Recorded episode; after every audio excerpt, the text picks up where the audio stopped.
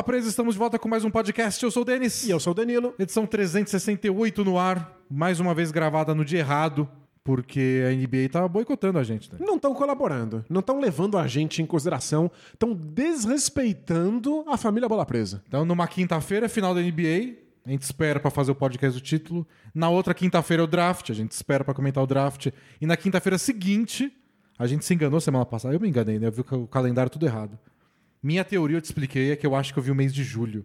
pode Quando ser, eu pode olhei ser. o calendário, eu achei que o dia 30 era só depois. Mas é como abriu a free agency, mercado de troca, de trocas não, de contratações liberado nessa quinta a partir das 7 da noite e na primeira hora já um monte de contrato foi assinado. Então a gente teve que esperar e fomos premiados com mais coisas.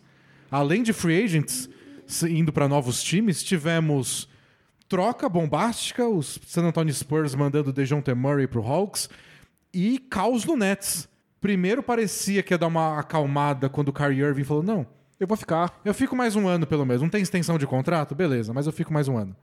Que é o player option dele. E aí no dia seguinte o Kevin Durant fala que eu não aguento mais, quero ir embora. Me troquem. Ou seja, a gente achou que a gente ia ter um monte de contratações diferentes e, além disso, tivemos várias renovações, trocas bombásticas e as trocas que não aconteceram. Pedidos de trocas. A NBA vai dar uma bela de uma chacoalhada. Depois Ah, do draft, que tem sangue novo chegando no pedaço, a gente vai dar uma chacoalhada com o sangue velho. E, e enquanto a gente estava no ao vivo, pré-podcast aqui, a gente está no YouTube, também fazendo ao vivo toda semana, teve a troca do Malcolm Brogdon pro Celtics. É, bom, Tem muita coisa acontecendo. primeira semana de free agency é assim. É, podcast da semana que vem vai ter muita novidade. Daqui a pouco o Duran é trocado. Só vamos sobreviver essa próxima uma hora aí, Danilo. Boa. Tentar comentar o máximo de coisas possível. Isso, vamos tentar dar conta do máximo de trocas e das contratações mais importantes. Lembrando que o podcast é gravado sempre às quintas-feiras ao vivo no YouTube e vai ao ar às sextas-feiras no Spotify, no seguidor de podcast favorito. O que significa que o que a gente não falar hoje, a gente fala na próxima semana. É, e na semana que vem a gente grava na quinta, publica na sexta, igual, igual sempre. Vai ser lindo, a gente vai voltar a ser criaturas de hábito pra alegria de todos os obsessivos que escutam Tá Bola me, Presa. tá me incomodando já. Rotina. Tá te incomodando tanto que parece que você tá sentado de blusa?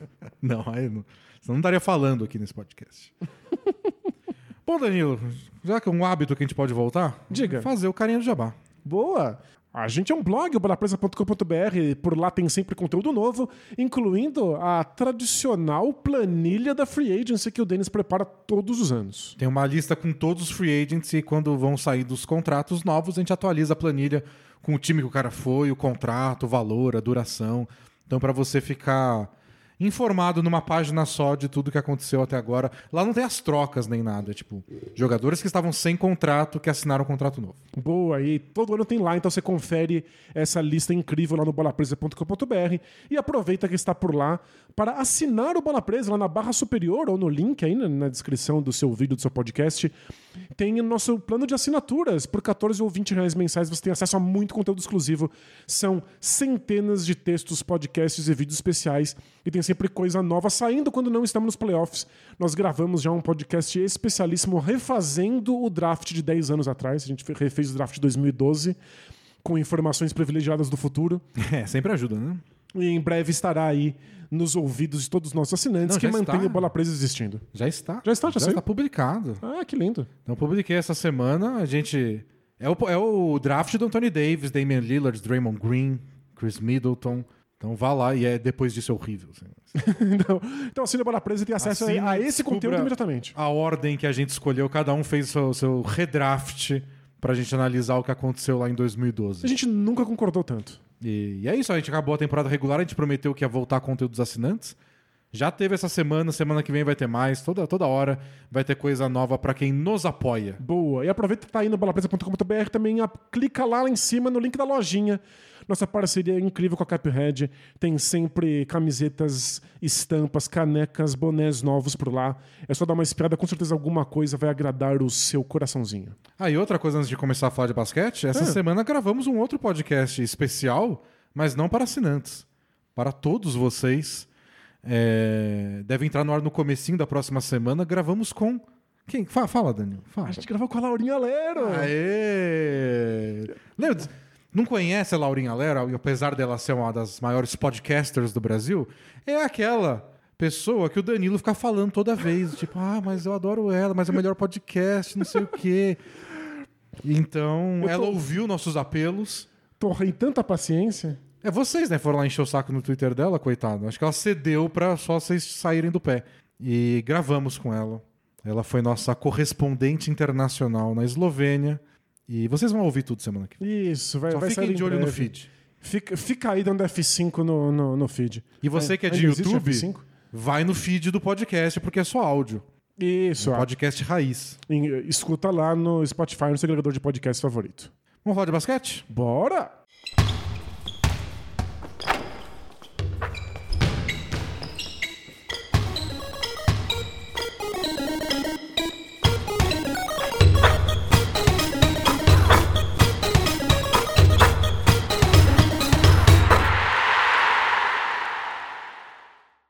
Assunto, Danilo.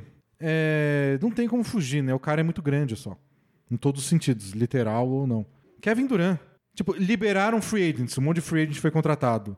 Rolaram trocas, várias trocas. O assunto. É um pedido de troca não pedido realizado. É. De troca. Mas aí esse é o tamanho de Kevin Durant, porque não sei pra onde ele vai. Mas onde ele for, provavelmente é um candidato novo ao título. É, eu vi um pessoal. A não ser que ele vá pro Kings. É, aí, aí, Aí não. Aí não. Mas acho que iria pros playoffs. É Né? bem possível, bem possível. Mas eu vi um pessoal considerando se não é o melhor jogador da história da NBA a fazer um pedido de troca. Acho que nunca tinha acontecido com um jogador tão grande. A gente não sabe nem conceber direito qual seria o pacote necessário para receber um jogador como Kevin Durant. Ah, eu acho que isso vai ser no nível do, do- da troca do Harden. Porque acho que se você fizer o peso histórico de cada um, o Durant deve ficar mais acima na lista da maioria das pessoas. Mas quando o Harden pediu pra ser trocado, era tipo a mesma coisa. Pra onde ele for, vai ser algum monstro vai estar sendo criado. E ele foi pro Nets jogar com o Durant. Então eu acho que vai ser naquele nível do tipo. é, é, acho que o Nets vai querer todas as escolhas de draft de volta que eles mandaram na troca do Rockets, que é um dos grandes vencedores desse desastre do Nets, né? O Rockets tem todas as escolhas do Nets nos próximos anos. Pois é, foi muito legal que, o- que o Nets tenha implodido para nós, torcedores do Rockets. Então é, é de interesse do Nets não ficar tão ruim assim, porque eles não vão ganhar nada com isso. É um dos times que não tem absolutamente nenhum benefício em perder de propósito. É, então, e eles têm o Ben Simmons lá, acho que eles querem montar um time bom. Eles não são obrigados a fazer essa troca, porque nenhum time é. Mas, por exemplo, o Anthony Davis, quando ele forçou a troca do Pelicans pro Lakers, ele tava para entrar no último ano de contrato. Então você tem um pouco mais de pressão para cima do Pelicans. O Durant tem quatro anos de contrato pela frente. Então, e além da pressão no Pelicans, outra coisa que acaba mudando é a disponibilidade dos times de receber esse jogador que está sendo trocado. Porque não era todo time que estava disposto a trocar pelo Anthony Davis, porque o Anthony Davis poderia jogar só um ano lá à força e depois ir embora. E você acaba perdendo tudo que você mandou por ele. Eu lembro que o Celtics queria fazer um pacotão pelo Anthony Davis. O Anthony Isso. Davis falou assim: Eu não não tô vou renovar." interessado, eu não quero. Então você não vai jogar tudo fora por um ano de empréstimo do Anthony Davis. O Kevin Durant tendo um contrato de quatro anos restantes, qualquer time entra na briga. Ele pode falar, ah, eu não queria ir pra aí. Ué, se você for trocado e você tiver quatro anos de contrato, você vai fazer o quê? É, e aí você vai pedir troca de novo. É, não vai ficar sentido. um. Mas. E, e isso te coloca até a nossa dúvida de o quanto o Nets vai ser bonzinho, né? Porque o Rockets é, mandou, recebeu de acordo com o que eles queriam, que era um monte de escolha de draft, mas mandou o Harden pra onde o Harden queria ir. Exato.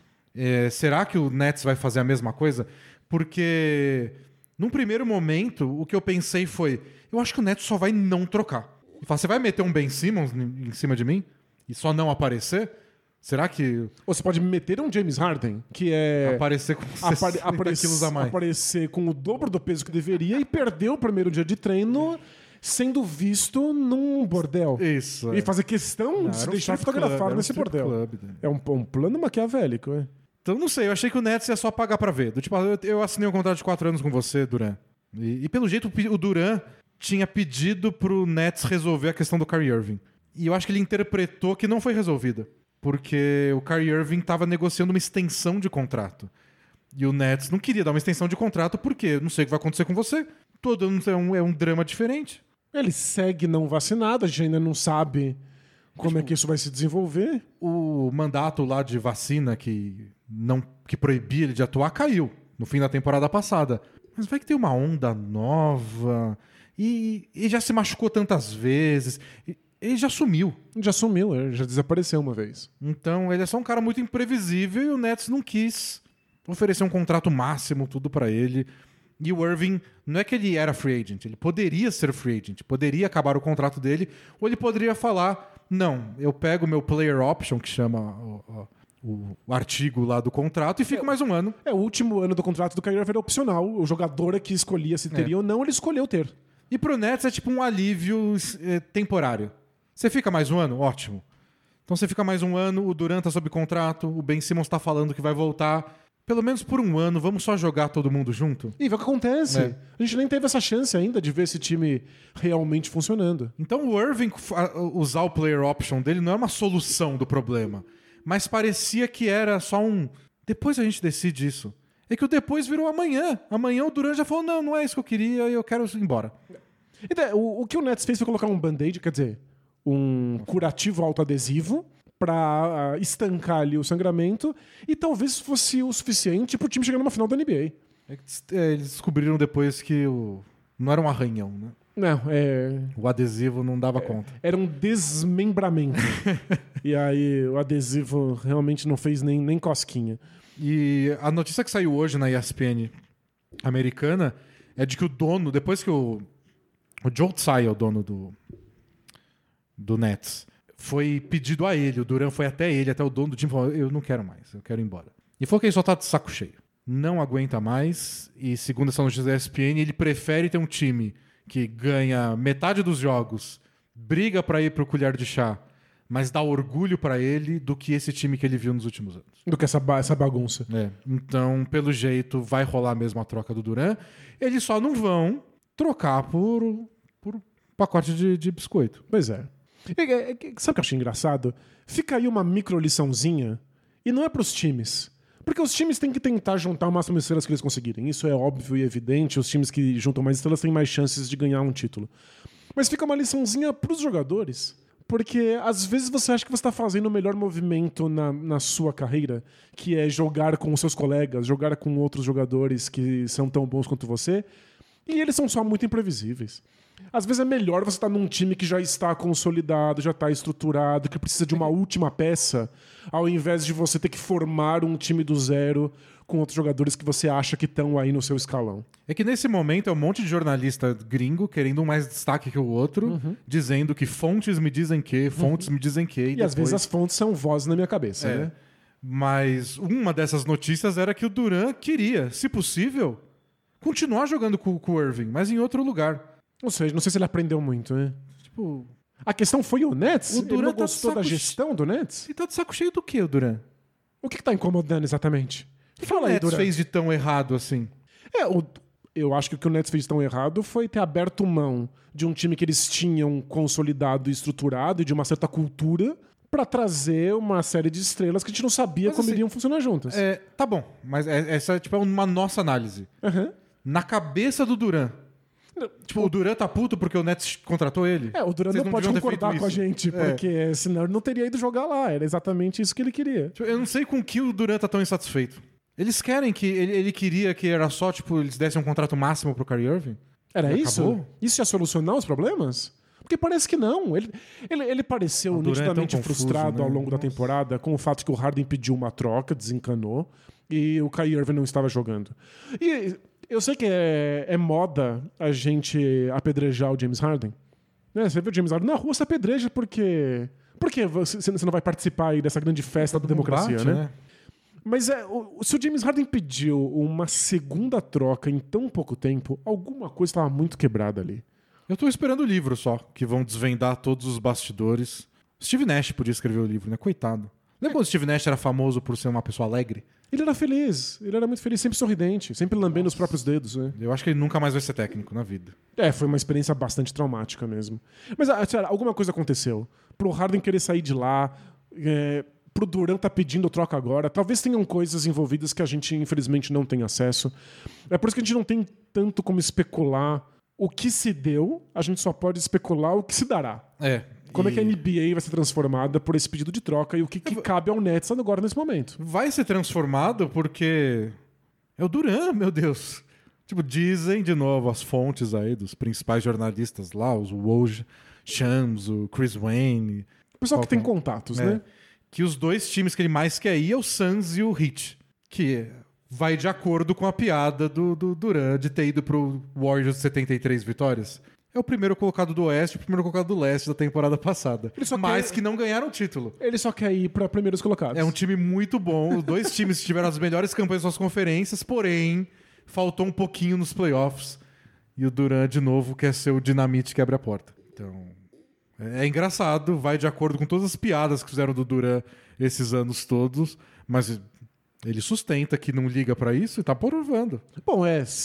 Ele não liga, embora ele responda todas as críticas que ele recebe no Twitter. Mas, de fato, se ele tá procurando o mesmo cenário, é porque a gente tem que assumir que ou ele é muito masoquista ou ele realmente não se importa com esse tipo de crítica. Mas eu gostei do texto, acho que foi do hoje, hoje cedo, dizendo que o pedido de troca do Duran pegou muita gente de surpresa na NBA e que isso vai, abre aspas, testar a criatividade dos, dos general managers ao, ao redor da NBA. É porque, em geral, as trocas são atrapalhadas por muito tempo, elas são especuladas por meses e, eventualmente, você consegue fazer elas funcionarem. É, tipo- Ninguém tinha uma troca preparada pro Duran. Quando o Lakers queria o Anthony Davis, o Lakers sabia que o que ia ter que mandar e foi Claro. acabou mandando. Alonso Ball, o And- o Brandon Ingram, as escolhas de draft. O que, o que aconteceu na troca do Lakers pelo Anthony Davis foi um cabo de guerra momentâneo do Lakers querendo segurar algumas coisas e do Pelicans tentando explorar o máximo possível o Lakers. É, e conseguiu, conseguiu tirar tudo que o Lakers tinha. E agora eu não sei que- como vai acontecer isso. Porque e o Duran vale tanto que tem time que só tipo, não, não tem o que mandar. É, gente tem que Ah, o Lakers está interessado. Você vai mandar o Anthony Davis? Não, então. O que que você pode pensar em mandar? Ah, não, mas se a gente fizer uma troca envolvendo seis times, é, aí começa a, a testar a criatividade de todo Isso. mundo, porque é muito difícil pensar numa troca óbvia. Esse time quer o Duran, o Duran quer esse time, o, esse time tem peças que interessam ao, ao Nets, o Nets não quer jogar a temporada fora. Eles querem botar um time ao redor do Ben Simmons. Que, não é fácil jogou, também. Que não jogou. Que Também deve ter, de- deve ter enchido o saco do Kevin Durant. Que o que eles receberam pelo James Harden foi um cara Que se recusa a jogar. que não jogava há muito tempo e aí quando ficou pronto pra jogar, disse que não tava conseguindo jogar. É tipo, ele, ele pode jogar amanhã. Não, não vai jogar. Agora vai fazer uma cirurgia nas costas. Não, sério, foi, foi, Ah, foi muito tá, confuso. Muito confuso. Mas a, a questão, além de ser o Duran é bom demais e você precisa receber algum valor em troca, além de escolhas de draft, é acomodar o salário do Kevin Durant. É que não é pouca coisa. Tem que envolver algum jogador na troca que também ganhe muito. Não É. vai ser fácil fazer isso E acontecer. tipo, se ele tá interessado em ir pro Suns e o Suns não parece ter chegado num acordo com o DeAndre Ayton, você pensa, pode ser uma sign and trade do Ayton saindo e ele vai pro Nets. Mas aí você vai juntar o Ayton com o Ben Simmons. não, que, que, Não sei se esse é o plano do Nets também, né? E o Kai Irving, porque se o Nets vai trocar o Duran, eles entram automaticamente em modo de reconstrução. O que é só tão cruel. Eles já fizeram uma reconstrução e aí convenceram essas estrelas a irem pra lá e reconstrói de novo. Se você reconstrói de novo, você não vai ficar com o Kai Irving. Aí você troca Ah, o não, Kai o Irving Irving nem quer ficar mais lá, contrato. eu acho, sem o Duran. Mas Sério, você troca o Irving, não sei pra onde também. É só.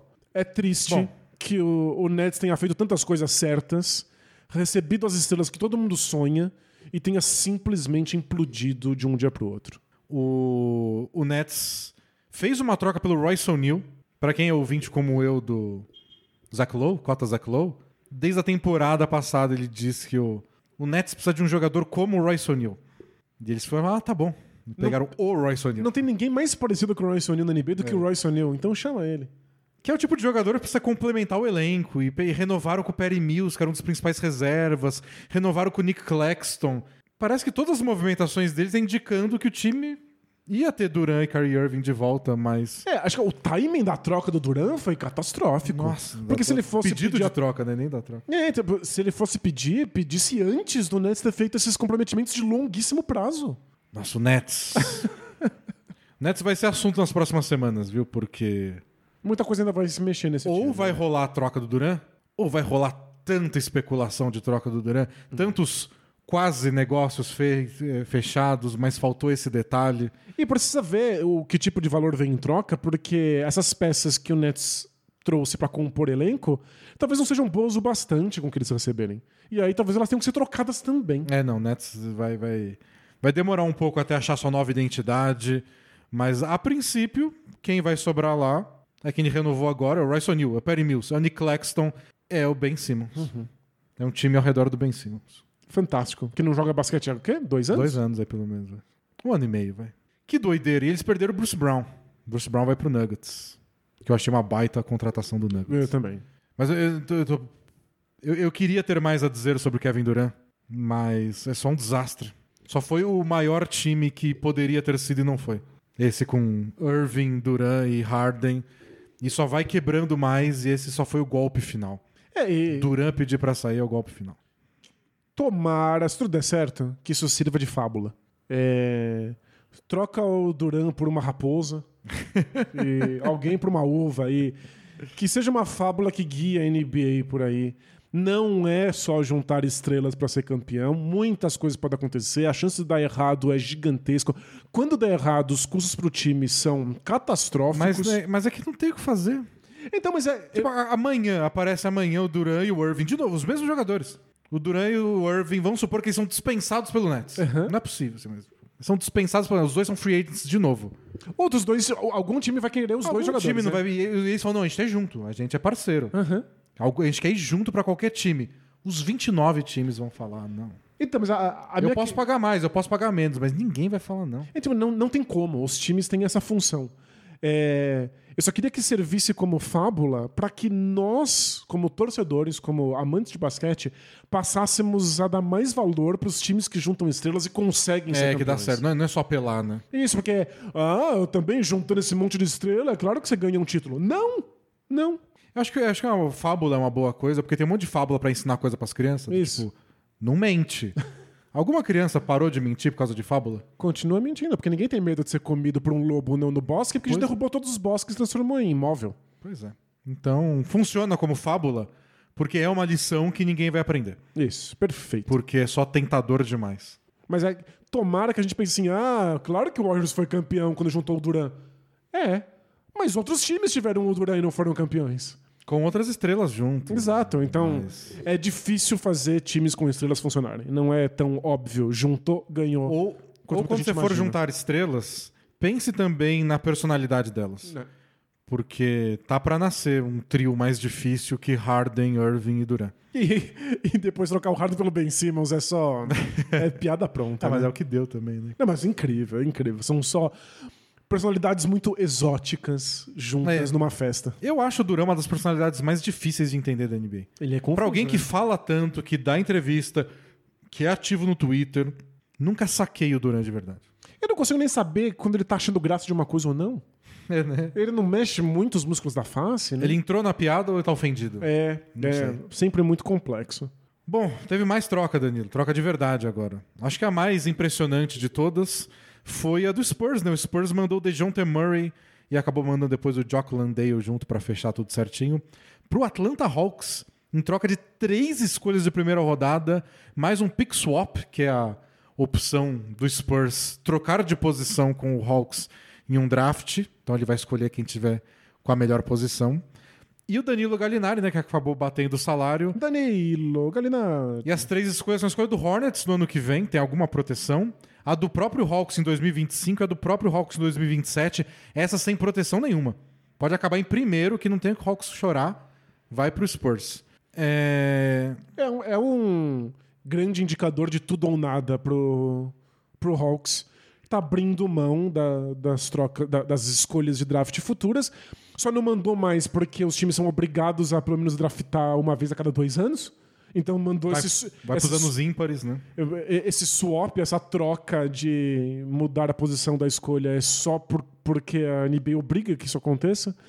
Eles estão simplesmente achando que com esse elenco eles vão ser campeões e o draft vai deixar de importar. É, é engraçado porque pensando pelo lado do Spurs, isso me lembra um jogador, Drew Holiday. Pensando pelo lado do Hawks, me lembra um jogador, Drew Holiday. Pra mim é a troca do Drew Holiday. E não Perfeito. envolve o Drew Holiday. Faz muito sentido. Porque o Spurs está na posição dos Sixers muitos anos atrás, quando trocou o Drew Holiday, logo depois do Holiday ter, ter tido então a melhor temporada da vida dele, ter sido All-Star aos 23 anos, considerado um dos melhores defensores da NBA. o Hawks falou, o Hawks, ó, tipo, o Sixers falou, vai, pode ir embora. Eu quero escolhas de draft em troca. E foi o, o começo oficial, assim, a bomba do o processo. Esse é o processo. O, proce- famoso processo do Sixers. É, O processo é você abre mão de bons jogadores, jogadores até muito bons, porque o que você quer não são jogadores bons. Você não é bomba. Você foi All-Star ano passado com 19 pontos por jogo? Não é isso que eu quero. Não. Eu quero um cara que vai mudar a minha vida. A ideia do Sixers é que você não é campeão com bons jogadores, você é campeão com jogadores espetaculares, fora de série. E como é muito difícil contratar esses jogadores, você precisa só acertar no draft por tempo suficiente. É, e aí os Sixers queriam um monte de escolha de draft e eles conseguiram. Acabou que eles tiveram duas vezes a primeira escolha, né? Ben Simmons e Fultz. Acertaram quando eles tiveram a terceira, que eles pegaram o Embiid. É. Mas, bom, várias vezes seguidas no top 3, top 5. E uma hora você encontra um talento que muda a NBA. É. E o Spurs fez exatamente isso. O DeJounte Murray, ele não é velho. Eu, eu vi um monte de gente falando, não, é óbvio, porque eles estão reconstruindo. Ele tem Bom, 25 primeiro que eles já anos. estão reconstruindo há uns 3 anos. É. E o, o cara tem 25 anos. E acabou de deslanchar. E é muito engraçado que o processo de reconstrução do Spurs era todo pautado no DeJounte Murray. Era, não, a gente tá reconstruindo, o time ainda é muito jovem, mas quando o DeJounte Murray estourar, aí a gente vai ter esse pilar pra construir ao redor. Aconteceu, e aí eles implodiram Não, de um vez. pilar de 25 anos, não. Tchau. Não, obrigado. Eu, eu fiquei bem surpreso. Mas eu acho que é o Spurs enxergando esse tipo. Mas até onde um time liderado pelo DeJounte Murray? Vamos trocar enquanto ele tá em alta. E aí eles pediram... é, eu, eu nem acho que eles estavam tão ansiosos em trocar o DeJounte Murray. Eu acho que o, o negócio foi... A gente vai botar esse preço. Se alguém pagar, levou. É, pelo que comentaram, o pessoal que tá. Tem os, os informantes lá na gringa, o Spurs estava pedindo esse preço desde antes do draft começar. Então o Dejounte Murray já estava no mercado, era só ver se algum time estava disposto a mandar tantas escolhas de draft. E de repente, alguma coisa deu no Hawks, eles acharam que era a hora. É. Que aí me lembra outra troca do Drew Holiday. Quem pagou muito caro por um jogador que é ótimo, que é o Drew Holiday, mas não tá no All-Star Game todo ano, não tá. Mas pagou esse valor. Foi o Bucks. O, o Bucks, que já estava quase ali no teto salarial, extrapolou de vez, teve que pagar um monte de multas e trouxe o Drew Holiday quando ele não era esperado como um dos melhores jogadores da NBA. Não, ele. não- ele- Quantos All-Star Game ele disputou na vida? Tipo, ele é. tá lá, ele tá sempre entre os melhores defensores da NBA, ele é super respeitado. Ele é um grande jogador. Mas ele não vale esse preço aí pelo. Se você compara. O, o que o Bucks pagou pelo Drew Holiday é o preço de Anthony Davis, é o preço Claro. de James Harden. Por quê? Porque o Bucks falou, é o que falta. A gente. E daí que é caro? É o que falta, é o que falta pro Antetokounmpo não ir embora. Não só a gente brigar pelo título, é pro Antetokounmpo renovar aqui. É, E deu certo. Eles foram campeões, o Antetokounmpo renovou. o Drew Holiday Tá saiu, ótimo. saiu muito mais caro do que deveria se o Drew Holiday fosse um jogador flutuando no vácuo. É. Se você não pensasse em nenhuma outra questão. Mas pagar esse preço era a diferença entre o Bucks implodir, perder o Antetokounmpo e começar uma reconstrução ou ser campeão da NBA. Então, saiu barato até. E eles nem sabiam se ser campeões, né? Mas, tipo, Era pra ter a chance brigar, de... ter mais chance. Era o cara que falta. É a peça que falta. Quando é a peça que falta, aí paga o preço que for.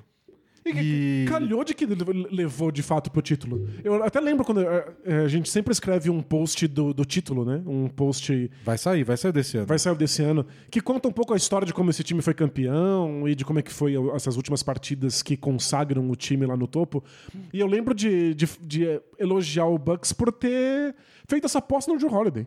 Que saiu muito mais caro do que deveria, mas é o que times que querem ser campeões precisam fazer quando sentem que eles estão próximos. É isso ou implodir. E o Hawks, eu acho que o preço que eles pagaram indica isso. Eles olharam o DeJounte Murray e falaram, é esse cara que falta pra gente botar ao redor do Trey Young, do Capella, do John Collins, vamos ver qual vai ser o time final do DeAndre Hunter e bora lá. Então é, é um preço de um time que falou, estamos adquirindo as últimas peças. É curioso, porque o Hawks chegou perto do título, Não Chegaram numa final de exatamente, conferência, é. mas ninguém realmente acreditava tanto. E no ano seguinte já não chegou, morreu na primeira rodada. E pareceu um time muito limitado em vários aspectos diferentes. E eu entendo que o DeJounte Murray cuida de vários deles. Carrega a bola, dá espaço pro Triang não precisar trazer a bola para ataque o tempo inteiro, dele poder jogar sem a bola e virar mais um arremessador. É, é um excelente defensor individual. Então, talvez ele ajude um pouco o- a dificuldade defensiva que o Hawks tem quando o Trae Young está em quadra. É, eu acho que esse é. Eu acho que esse foi o fator decisivo. A gente quer um parceiro pro Trae Young, Precisa ser um defensor espetacular. né? precisa ser um defensor. Porque o Trae Young é um defensor muitíssimo fraco. Né? Então, ele ajuda em vários desses aspectos. Mas não dá pra saber se era só isso que o Hawks precisava. É, é uma aposta. É uma aposta. Eu tô bem curioso, tô empolgado. Eu acho que o DeJounte Murray é muito bom. É, vão ter ajustes a serem feitos, do tipo... São dois os jogadores que mais comandaram pick and rolls na temporada passada. Ou seja, o DeJounte Murray até mantém o plano tático que É. o Hawks implementa. Mas quando os dois estão juntos em quadra, que vai acontecer o tempo inteiro, porque eles vão ser titulares, eles vão terminar os jogos juntos, um dos dois vai ter que ficar mais sem a bola. Eu acho que o DeJounte Murray tem toda a capacidade de fazer isso, embora não seja um ficar longe da bola parado para arremessar de três, porque ele não é um grande arremessador de três. Mas então, tem ajustes a serem feitos, mas não é do tipo, não funciona. É, a gente vai ter que descobrir exatamente quão bom o Trae Young é se movimentando sem a bola, passando por corta-luz pra receber um passe pra arremessar. Eles fizeram, ele, ele tentou fazer um pouco disso contra o Heat, quando ele tá sendo marcado muito forte. Ele tava recebendo marcação dupla no meio da quadra e foi a solução que o Hawks teve É. pra que o Trae Young pudesse arremessar sem uma dobra. E eu acho que eles pensaram nisso. Quando marcarem o Trae Young assim, a gente não precisa ter um segundo jogador capaz de armar o jogo. Perfeito, é. O DeJounte Murray é muito esse cara. E somado a isso, a gente tem o fato de que alguns jogadores do Hawks passaram a ser mais dispensáveis. E acho que o Huerter é um deles. É, ele acabou de ser trocado um pouco antes da gente começar a gravação do podcast. Eu gosto muito do Huerter, acho ele um, um jogador bem alto para a posição, com boa visão de quadra. Teve momentos muito ruins na última temporada e eu acho que só ia faltar minutos para ele com o DeJounte Murray presente. E, e o Hawks agora tá bem estourado em salário, né? É o. Bom, o Ga- o Gallinari foi na troca, né? O Gallinari assinou com o Celtics, a gente fala um pouco do Celtics daqui a pouco, que eles fizeram mais coisas.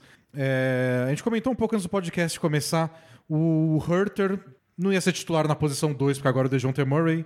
Na 3, a competição é com o DeAndre Hunter, que é outro importantíssimo defensor deles. E se o Hunter joga na 4, sobra pro John Collins. Se o John Collins é o pivô, sobra pro Capella. Nenhum deles vai deixar de ser titular, a não ser que role outra troca. O Herter ia vir pro banco, mas o Bogdanovich já tá no banco.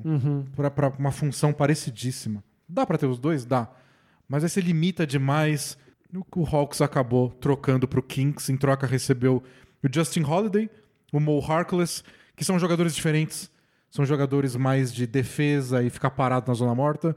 E uma escolha de draft, que é importante. Eles recuperaram uma escolha de draft, já que eles mandaram três pro, pro, pro Spurs. E porque dá flexibilidade, inclusive, de mais trocas. É. A gente tá pensando aqui. Existem outras peças que podem ser substituíveis nesse Hawks. Eles têm o Capella e o John Collins que cumprem funções bem parecidas. Até porque tem o Okongo no banco, que é um- uma baita promessa. Eu acho o Okongo muito bom. É, eu, eu sou um fã inveterado do, do John Collins. né? Logo nos primeiros anos da NBA, eu queria que um time tivesse apostado nele a ponto de construir ao redor dele. Eu queria ver ele com a bola mais vezes na mão, em mais minutos. Eu acho ele espetacular. Ele é um parceiro de pick and roll incrível com, com o Trae Young. Mas às vezes parece que ele é dinamite pra abrir porta. Dá pra usar só uma maçaneta. O Capela É, o- também cumpre uma função parecida. É, a questão é aqui que o John Collins faz enquanto o- a jogada é o pick and roll com o Capela. Exato. Então, talvez John Collins possa vir e, e- e ser trocado por outras peças de apoio que sejam mais urgentes pro Hawks.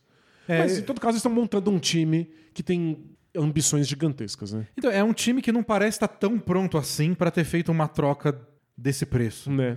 Mas, não sei, sabe, errado eu acho que não tá. Botar do lado do Trae Young um jogador tão bom que já é um All-Star, com 25 anos de idade, que faz um pouco de tudo, um excelente defensor. Vamos lá. É que, em geral, quando isso acontece, por exemplo, o Drew Holiday pro Bucks, o Bucks já tinha todas as respostas. Sabia que faltava só uma coisa. O Hawks não. O Hawks vai ter que decidir muita É. coisa ainda, mexer muita coisa. Então, não é comum você fazer esse último movimento quando ele não é o último. É, dá, um arrepio, né, né, porque você. Você não tem muito mais o que negociar, porque o John Collins é uma boa moeda de troca, porque é um bom jogador, Com certeza. mas ele é muito caro. É. Limita muito que tipo de troca você pode fazer. No fim das contas, você não vai escolher o que você quer, sabe? Você vai fazer a troca que tá lá disponível no momento. É, aqui dá. né? Então, não sei. O Hawks tá vivendo perigosamente, mas eu gostei. É que é, é mais fácil elogiar o- a coragem dos outros quando você não tá envolvido. Não sou eu que tô lá, eu não sou o general manager, não sou o Travis Schlenk. Você nem, você, você nem, nem torço pro né? Hawks. não tô emocionalmente investido. A gente vê a coragem e fala, isso aí, vamos lá. Tá tendo agora, né, o campeonato de xadrez de candidatos que vai escolher quem vai ser o próximo desafiante ao Mundial. E rolou uma dessa num dos jogos. Um cara foi fazer uma movimentação muito avançada, uma- muito arriscada, sacrificando a dama dele pra tomar as duas torres do adversário. E o comentarista tava lá, tipo, se, se você não fizer isso, é empate.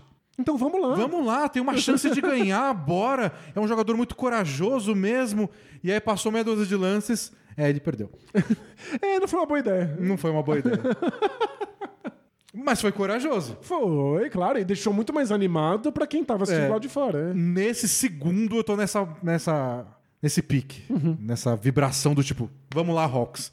Vamos ficar assistindo o resto do leste crescer aí? Como Enquanto vocês... dão. Porque o, o Hawks era um time extremamente monótono, que sempre perdia na primeira rodada dos playoffs e classificava em oitavo. E aí, quando eles finalmente avançaram jogando uma final de conferência, eles deram um passo pra trás imediato. É. Então, não dá pra correr o risco de voltar a ser um time ali do final da, da conferência. da- da- ali na linha de classificação pros playoffs. Vamos ver o que acontece no resto da, da, da- off-season. Vocês vão fazer mais trocas antes ou depois que a temporada começar. Mas nesse momento é só, tipo, legal. Bom, é. Achei que o Hurter foi. É chato perder o Hurter, eu gosto dele. é. Mas ganhar uma escolha de, de, de primeira rodada em troca é importante.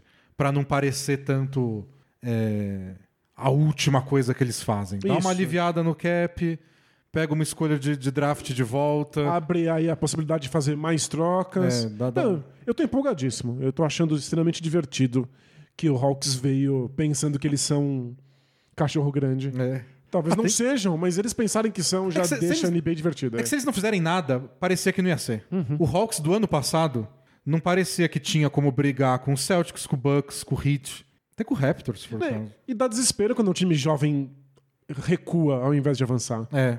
Então eles precisavam fazer alguma coisa mesmo. E tá aí. Fizeram. Tá feito.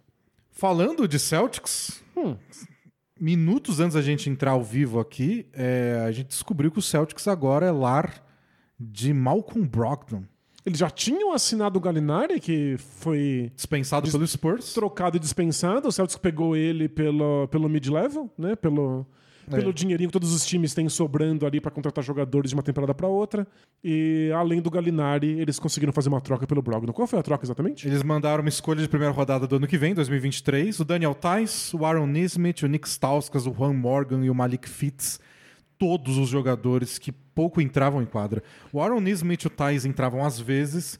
E quanto mais denso ficavam os playoffs, menos eles viam a quadra. É quanto menos eles entravam, melhor era pro Celtics. É, então é praticamente ninguém mandaram pro Pacers. O Pacers queria só essa escolha de draft aí de- do ano que vem e dar uma aliviada salarial, pelo jeito deu, e mandaram o Brogdon.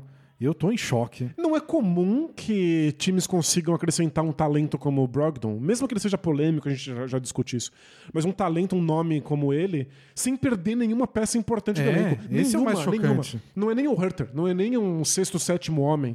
O Celtics não abriu mão de nada. É claro, eles abriram mão de flexibilidade salarial. O time fica completamente engessado, mas é o que se espera de um time que chegou tão perto de ganhar o título da NBA. Não, tipo, duas semanas atrás, quando acabou, a gente falou: o que, que esse Celtics tem que fazer? Falou, não muito. Porque não dá pra fazer muito. Porque o time já é muito bom também, não precisa fazer muito. Mas não pareceu que o banco deu uma fraquejada no fim da série? Passou duas semanas, o banco deles tem Brogdon e Gallinari. Pois é. É justamente o ponto fraco e eles conseguiram resolver na primeira semana aí. É experiência, é arremesso. Tipo, os dois têm um histórico um pouquinho de lesão, assim, meio preocupante. Os dois machucam Mas bastante. bom, eles podem ser poupados também. O estranho é o Brogdon topar ser reserva, né? Porque ele titular ele não vai ser, né? Não, não faz absolutamente nenhum sentido. Embora a gente pode considerar que às vezes o Celtics não quer colocar a bola nas mãos de Jason Tatum para trazer a bola da defesa pro ataque e o Marcus Smart nem sempre executa bem essa função. Talvez o Brogdon acabe tendo esses minutos. Tanto, tanto o Tatum quanto os Smart são melhores passadores do que muita gente dá conta, mas eles e o Jalen Brown, a gente viu muito bem nos playoffs, cometem muitos turnovers. E isso custou caro e o Brogdon fez carreira disso, né? É. Carreira de ser um jogador que comete pouquíssimos turnovers. Então talvez seja um momento só de. Em al- alguns momentos pode ser a hora de só falar, bola na mão do Brogdon, vamos dar uma desacelerada, Fazer um, ser um, um time mais burocrático no ataque. O Brogdon é, é bem criticado por muita gente justamente por isso, por ser um jogador extremamente burocrático. Às vezes ele tem dificuldade de colocar a bola para girar, ele segura muito a bola na, na, nas mãos e só toma decisões quando elas são totalmente acertadas. Então ele não tenta passes muito arriscados. É, isso às vezes significa diminuir muito o ritmo do, das equipes em que ele está. Mas a, às vezes parece que é justamente isso que o Celtics precisa. Que eles não tomem decisões precipitadas, que eles não arremessem assim que eles chegam num, de um contra-ataque. O Brogdon oferece um nível de tranquilidade e de baixíssimo risco para os Celtics que em vários momentos desses playoffs parecia que o time sentia falta. eu, eu, cheguei a. Quando acabou a temporada, né, falando, o Celtics deve procurar um armador mais. É, para ser reserva, para fazer esse papel de comandar o ataque com mais um playmaking que eles chamam. E o que não era especulação do tipo Celtics está de olho neles. O cara que escreveu o texto estava buscando nomes disponíveis. Uhum. Era gente do tipo Raulzinho, o Rubio, talvez, se, se saísse mais barato. Não o Brogdon. Que até outro dia era titular de um time de playoff com 20 pontos por jogo. É um nome grande demais pra, é. pra você tentar suprir essa, essa posição aí com o resto da free agency, né? E o Galinari, pelo amor de Deus, o Galinari é muito bom. O Galinari faz. É, eu acho que a questão é que a NBA desistiu do Galinari porque ele tá sempre lesionado. Ah, o, o Hawks apostou nele para ser reserva. E deu certo pro Hawks. Ele jogava menos minutos, se machucou menos lá, embora também tenha perdido vários jogos. Mas foi importante vários jogos decisivos naquela sequência de playoff que eles foram pra final de conferência. Eu acho que pro Celtics é isso. Controla os minutos, é um bom arremessador, é... combina com o Celtics de ser máquina de mismatch. Uhum. Ele adora quando ele é marcado por um jogador mais baixo, vai lá e arremessa de costas para cesta. Ele, ele também está perfeitamente incluso nos dois jeitos de jogar do Celtics, de explorar a mismatch e arremessar por cima do defensor e ficar parado na zona morta quando a bola tá girando. É, então, nossa, o mais legal do Celtics para isso foi não ter perdido ninguém realmente relevante na rotação deles. Acho que foi uma baita vitória do Celtics. E essa é a parte mais esquisita. Times que estão quase ganhando título ou times que ganham título, tradicionalmente têm dificuldade de segurar os seus elencos. E essa é uma das ferramentas que a NBA tem no, no teto salarial para equilibrar a liga, para que vários times possam ter chance ao longo dos anos. Então, se você ganhou um título, seus jogadores começam a valer muito dinheiro, eles têm DNA de campeão. Se você está quase lá e você tem uma baita temporada no, nos playoffs, tipo o Jalen Brunson, todo mundo começa a te cobiçar, você começa a sair caríssimo. E os times que estão chegando perto de um título não têm espaço salarial para dar conta de segurar esses atletas. Começam a ter que trocar eles por jogadores piores, por versões pioradas, por jogadores que vêm do draft. Então, você cria essa possibilidade de que vários times possam assumir o topo, porque é difícil ficar lá. O Celtics acabou de chegar numa final e conseguiu melhorar o elenco sem abrir mão de nada. Melhorou muito sem abrir mão de nada, enquanto o Warriors passou por aquilo que eu acabei de escrever. Teve dificuldade de segurar seus jogadores porque eles ficaram caros demais. É, o Warriors acabou de perder o Otto Porter, que renovou com o. Renovou não, assinou com o Toronto Raptors. E o Gary Payton, segundo Luvinha, foi pro Portland Trail Blazers. É, os dois eram questões, eram, eram contas bem complicadas de fazer, porque o Warriors é a maior folha salarial da NBA por causa dos contratos do Wiggins, do Curry, especialmente do Clay Thompson, do Draymond Green, todo mundo muito caro. Lembrando eles... que os times podem ultrapassar o teto se eles estão mantendo jogadores que eles já têm. É. Eles pagam só muitas multas por isso, né? E se você repete as multas, vai ficando cada vez mais caro. Então, tipo, pagar 6 milhões pro Otto Porter e 8 pro Gary Payton, que foi o que eles assinaram com os outros times, é... não é só os 14 milhões. Pro Warriors, poderia chegar, tipo, 80 milhões. Que surreal. Tipo, é tanta grana de multa de multa em cima de multa que cada jogador é, renovado não vale aquele valor que você está pagando. Você está pagando muito mais. Uhum. E eu achei que eles iam pagar. Porque, tipo, é um time campeão, tipo, vai fazer o quê? Não, e eles e são muito importantes. Os dois caras foram titulares agora. E eles se orgulham de ser o time que, pelos próximos anos, vão conciliar os veteranos com os jovens talentos, para que eventualmente eles ainda possam estar competindo é. só com jogadores que não estavam nesse núcleo que já foi campeão tantas vezes. E abriu mão do, do, do, do Luvinha? O meu, o meu palpite é que. Palpite total, isso. Eles olharam o preço e falaram: não, vamos apostar nos moleques. Porque eu acho que menos Otto Porter significa mais Kuminga. Perfeito. Menos Luvinha, que significa mais Moses Moody. É, é perfeitamente Dá pra compreensível. contratar mais gente ainda, claro. né? Claro. Não acabou off-season. Mas eu acho que eles podem ter pensado nisso. Isso é compreensível, mas a diferença que o Luvinha, em particular, fez pro É, esquema eu acho tático- que o Gary Payton eles não podiam ter perdido. Não. É, ele cumpre, é, idealmente, possivelmente, o mesmo papel que o Draymond Green na defesa quando necessário. E isso é um tipo de coisa que você não encontra na NBA por aí, que é muito difícil você desenvolver jovens jogadores capazes de cumprir. Então, o Otto Porter é um bom defensor que arremessa de três. Você encontra outros, talvez o Kuminga realmente seja esse cara. Alguém que faz defensivamente o que o Luvinha faz. É, eu acho que o Gary Payton eles deviam só. Custou 8 ou do 10. Dane-se. É que pra, esses 10 pra eles viram 30. É, virar 100, mas. Mas é, é por isso que existe bilionário, gente. Bilionário só Pois serve é. pra ter time da NBA. Não é pra dar lucro o time da NBA. É pra ganhar o diacho do campeonato. Quer dar lucro, abre uma empresa qualquer aí que faz. Abre uma empresa de sanduíches de 30 centímetros? né? Pois é. Mas é isso, Warriors agora vão ver como eles completam o elenco deles, mas já já. O Looney, agora o Kevin Looney é o outro principal, e talvez eles tenham pensado nisso.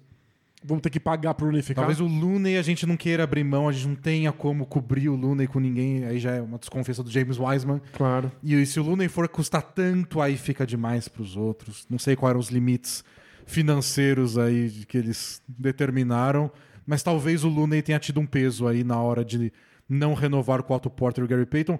Eu talvez não faça tanta falta. Talvez eles sejam campeões de novo. Mas hoje eu acho que é um erro não renovar com o Gary Payton.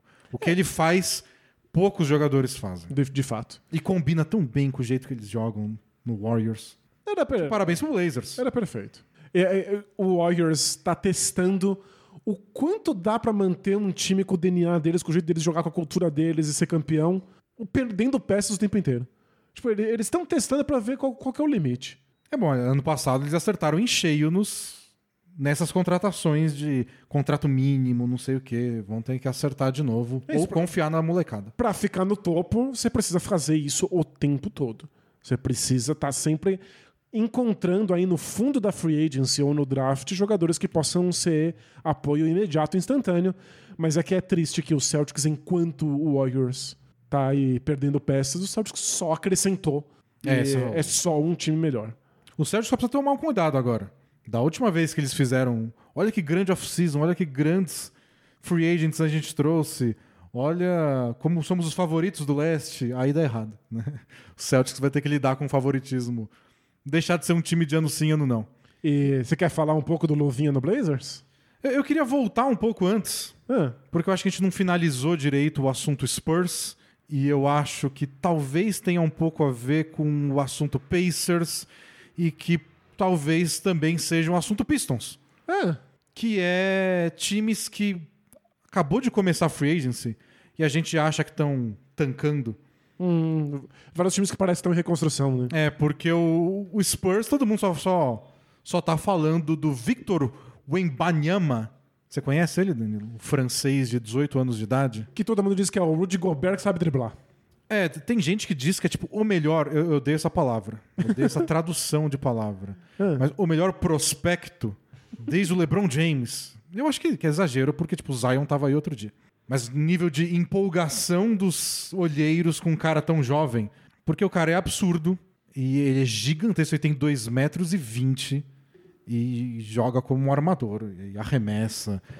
E todo mundo tá falando, é, esse é o plano do Spurs. O Spurs olhou o draft de 2023 e falou, olhou esse cara e falou: não, a gente não quer o DeJounte Murray pra levar a gente pra oitava posição. Que é também um julgamento do próprio Spurs admitindo que eles erraram nos últimos drafts. né? Claro, é. Nenhum desses Porque- jogadores que eles draftaram.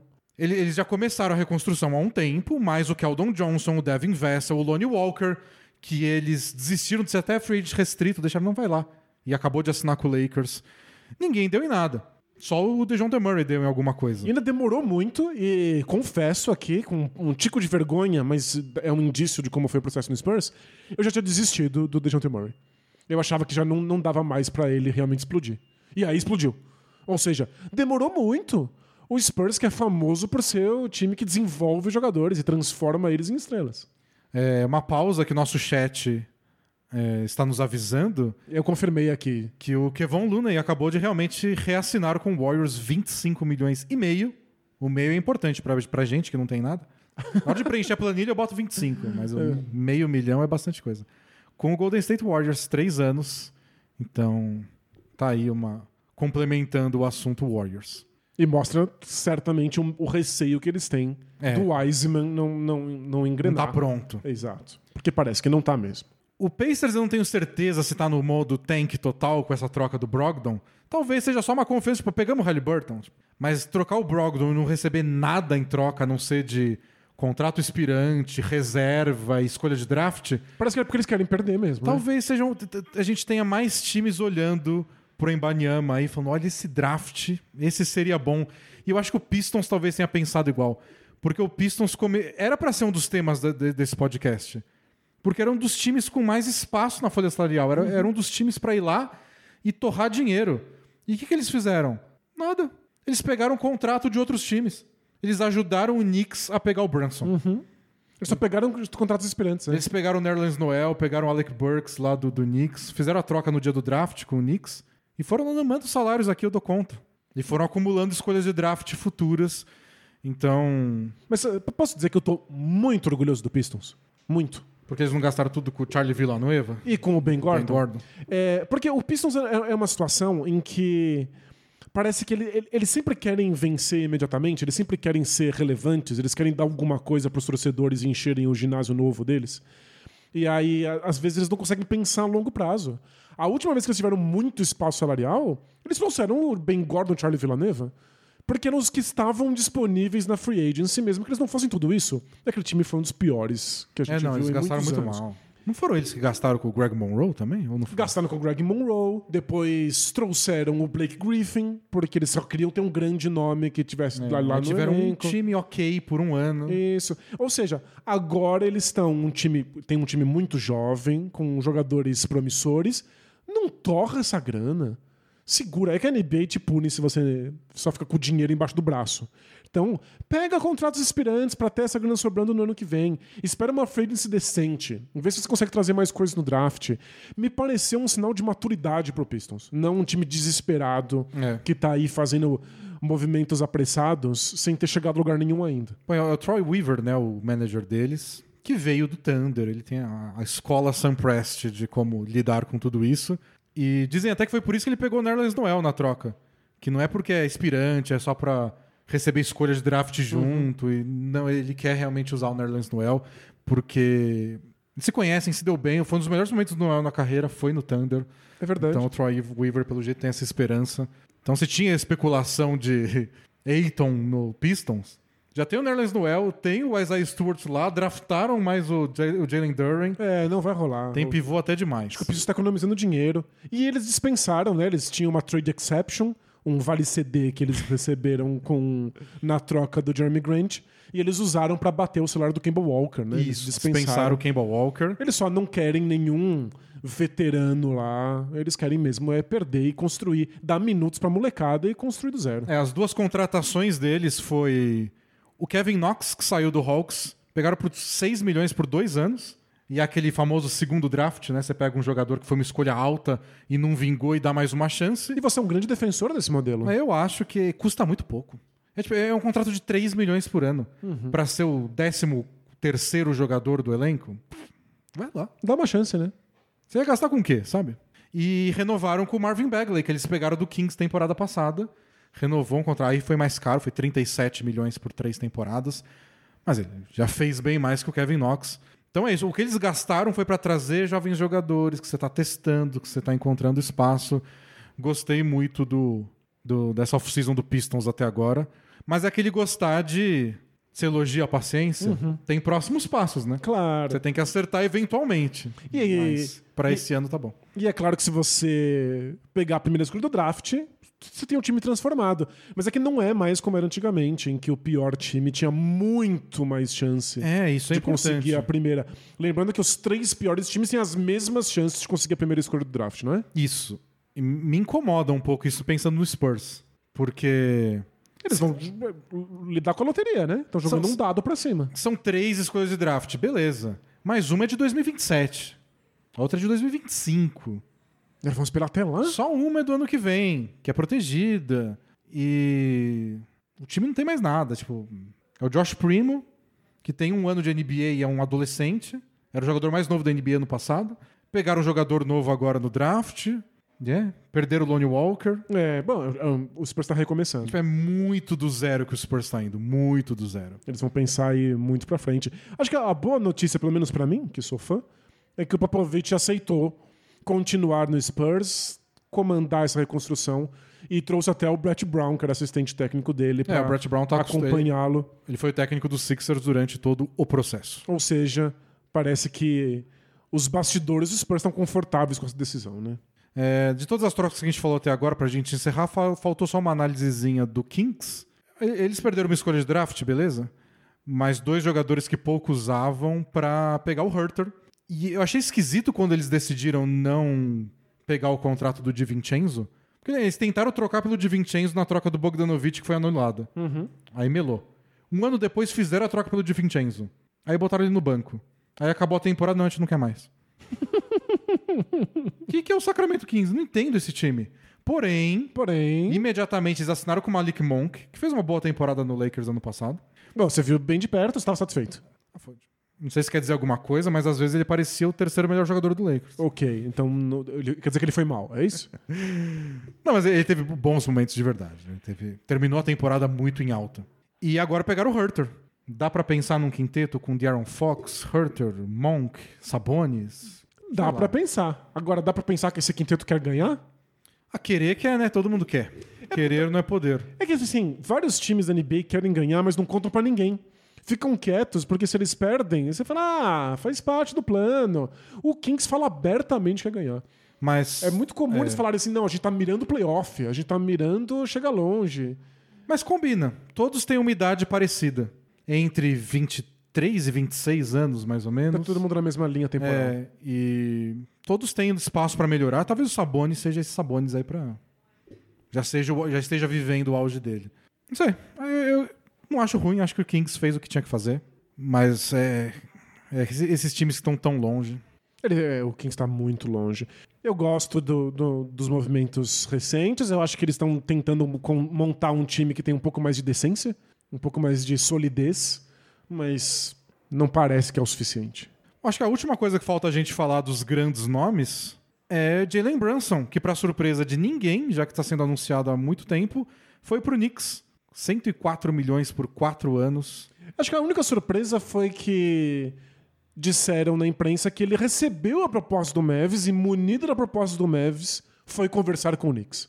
Então ele não aceitou com o Knicks logo de cara, ele considerou as duas possibilidades. Mas depois saiu uma que foi que o Dallas nunca teve nem chance, pra falar a verdade. É mesmo? Ele tava bem determinado aí pro Knicks. E, bom, foi. É caro, É caríssimo. mas ele é bom.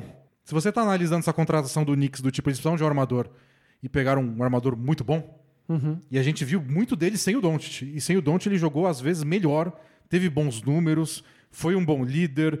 O Knicks conseguiu um jogador muito bom numa posição que eles precisavam. Se você analisar por aí, eu acho que é isso aí, Knicks. É, E qual é a última vez que o Knicks mirou um free agent e conseguiu?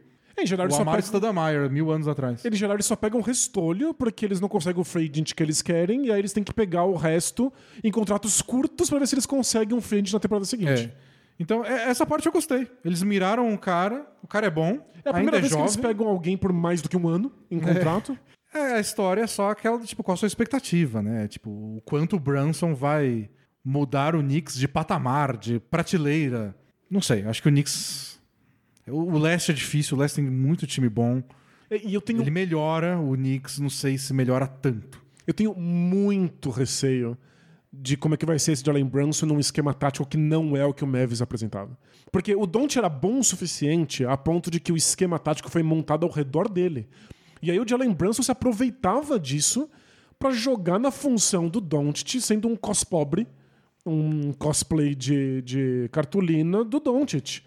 E às vezes jogadores que não são tão bons assim se saem muito bem tendo esse nível de protagonismo, esse nível de possibilidade de comandar ataques. Talvez num ataque minimamente mais engessado no Knicks. Talvez tendo um pouquinho menos de, de responsabilidade, ele já pareça um jogador completamente normal e a gente se Bom. pergunte por que ele tem um contrato tão alto. É, essa transição de armador reserva para titular é sempre complicada. É, alguns dão certo. O Kyle Lowry foi assim. Ele era um dos grandes armadores reservas da NBA, o melhor backup que tem por aí. Chegou uma hora que não, eu vou ser titular. O, o Toronto Raptors apostou nele para ser titular e, bom, deu no que deu, virou um baita jogador. O Dennis Schroeder passou pela mesma coisa. É. E quando ele foi titular do Hawks, lá a gente começou a ver falta. Falta. E, Eu é, lembro de- de- de- do Dennis Schroeder falando que ele estava pronto para ser titular, que ele queria essa oportunidade. Ele nunca foi bom bastante. E aí agora vamos ver com o Brunson. É a chance dele. E gostei, gostei pro Knicks. Mas manerem as ambições. Eu não sei o quanto ele transforma o Knicks. É, eu tô com muito receio de que ele vai parecer um jogador muito normal jogando pelo Thibodeau. Pô, é quase a mesma grana que o Blazers pagou no Anthony Simons. Que não mostrou tudo que o, Brun- o Brunson mostrou até hoje. Então, É, justo. Mas é. Acho que o, o Simons é um dos indicativos de que o Blazers está indo pro tudo ou nada. E acho que pelo, pelo quê? Pela quarta vez na última década o Blazers está indo no tudo ou nada. é muito tudo ou nada, né? É Mas muito. Não é tudo ou nada, a gente tem que mudar, usar outro, outro termo. Mas tô- eu tô gostando do Blazers. Conseguiu o Gary Payton, foi perfeito. Pois é, e eles conseguiram renovar com, com, com o Simons, trouxeram mais gente. Eles trouxeram, fizeram a troca pelo Jeremy Grant, trouxeram o Gary Payton, renovaram com o Nurkic. Eu acho que por enquanto é isso. Esse é o que eu lembro de cabeça do, do Blazers. Ou seja, eles estão. Tem a troca do ano passado, claro que é o time novo com o Josh Hart, etc. Eles estão assumindo que eles vão ficar com o Damian Lillard, que isso significa dar um time que ele possa tentar chegar longe dos playoffs, talvez por uma última vez. Mas já é um time mais atlético e melhor, com melhores defensores do que ele costumava ter. Se a gente pensar num quinteto com Lillard, Simons, Josh Hart ou Gary Payton, Jeremy Grant na posição 4 e Nurkic, é legal. é legal. A, a questão aí é só o Lillard voltar a ser aquele Lillard de ano passado. Ele estava bem baleado com as lesões, aí ele parou, foi fazer cirurgia. Se ele voltar bem, acho que é legal pro Blazers, mas é um time novo. né? E é muito engraçado, porque vários times em situações parecidas com o Blazers só desmontam. E o Blazers sempre dá um jeito de mudar o elenco pra tentar mais uma vez. E aí Ah, muda tudo- e tenta mais uma vez. Tudo tava pendente, eles vão trocar depois daquela faxina da temporada passada. O Lillard sai ou não sai? Né? E aí quando o Lillard falou, não, eu fico, e o Blazer falou, beleza, então a gente aceita. Esse é, é uma reconstrução relâmpago. Estão conseguindo, acho que, um bom trabalho. Não sei se dá pra fazer muito mais que isso. Não, não, foi muito mais do que eu imaginei que seria possível pra esse Blazers. Porque E- assustou na temporada passada quando eles trocaram muita coisa por pouca. Tipo, a troca do CJ McCollum pro Pelicans e a troca do Norman Powell e do Covington pro Clippers, eles não receberam tanta coisa em troca. Mas já conseguiram transformar algumas coisas na troca pelo Jeremy Grant e agora usando o espaço salarial que eles abriram para trazer o Gary Payton. Se você faz a soma toda, agora já parece uma coisa mais é, completa Parece do que que parecia na época. Parece que eles trocaram talento por talento e não por espaço salarial Isso. e escolhas. Porque Né? na época a gente não sabia, tipo, parecia que o Lillard era o próximo só. E eles negando. Agora já o plano parece um pouco mais concreto. E o Blazers é um bom time. O problema do Blazers é, é um elenco sensacional, espetacular? Não, mas o Oeste é. Então, não vai ser fácil. O Nuggets vai ter o Jamal Murray de volta, vai ter o Michael Porter Jr. de volta, pegar o Bruce Brown, tem o quem teve os Caldwell Pope na troca do Wizards, que a gente não comentou. O Clippers vai ter todo mundo de volta, renovaram agora com o Batum. Então, não vai ser fácil pro Blazers mesmo com uma boa off-season ir lá brigar. Tem que torcer pra alguém desmontar. hein? Mas é muito legal ver como o Blazers é o anti-Nets, no sentido de que você pode planejar com muito mais tranquilidade quando você tem certeza que sua estrela vai ficar, quando você sabe que ela tem comprometimento e fica na franquia. Pois é, né? E foi inclusive que a gente levou em consideração quando a gente refez o draft de 2012. Se você Ah, não, é, então tá não ouviu, bola presa pra Danilo, dando escutar. Spoiler. Mas Mas quem é é- assinante raiz já já ouviu. Porque é, é- é muito importante mesmo. Se o teu jogador pode pedir pra ser trocado a qualquer momento, você não pode fazer esse tipo de investimento que o Blazers conseguiu fazer nessa off-season. Bom, quem faltou a gente falar, Danilo? Que tá acabando nosso tempo. É... Bom, de interessante teve o, o Sixers, que trouxe o PJ Tucker com o Mid-Level Exception e o Daniel House, dois ex-Rockets. Que, pelo amor de Deus, né? O Daryl Morey tá com saudade. E sabe qual é outra coisa curiosa? curiosa?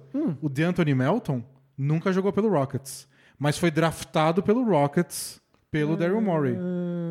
E aí ele foi trocado antes da temporada começar, mas não foi troca do dia do draft, não. Tipo, o plano era esse, mas aí o Rockets tinha que fazer alguma troca pra contratar alguém. Não sei se era do Chris Paul.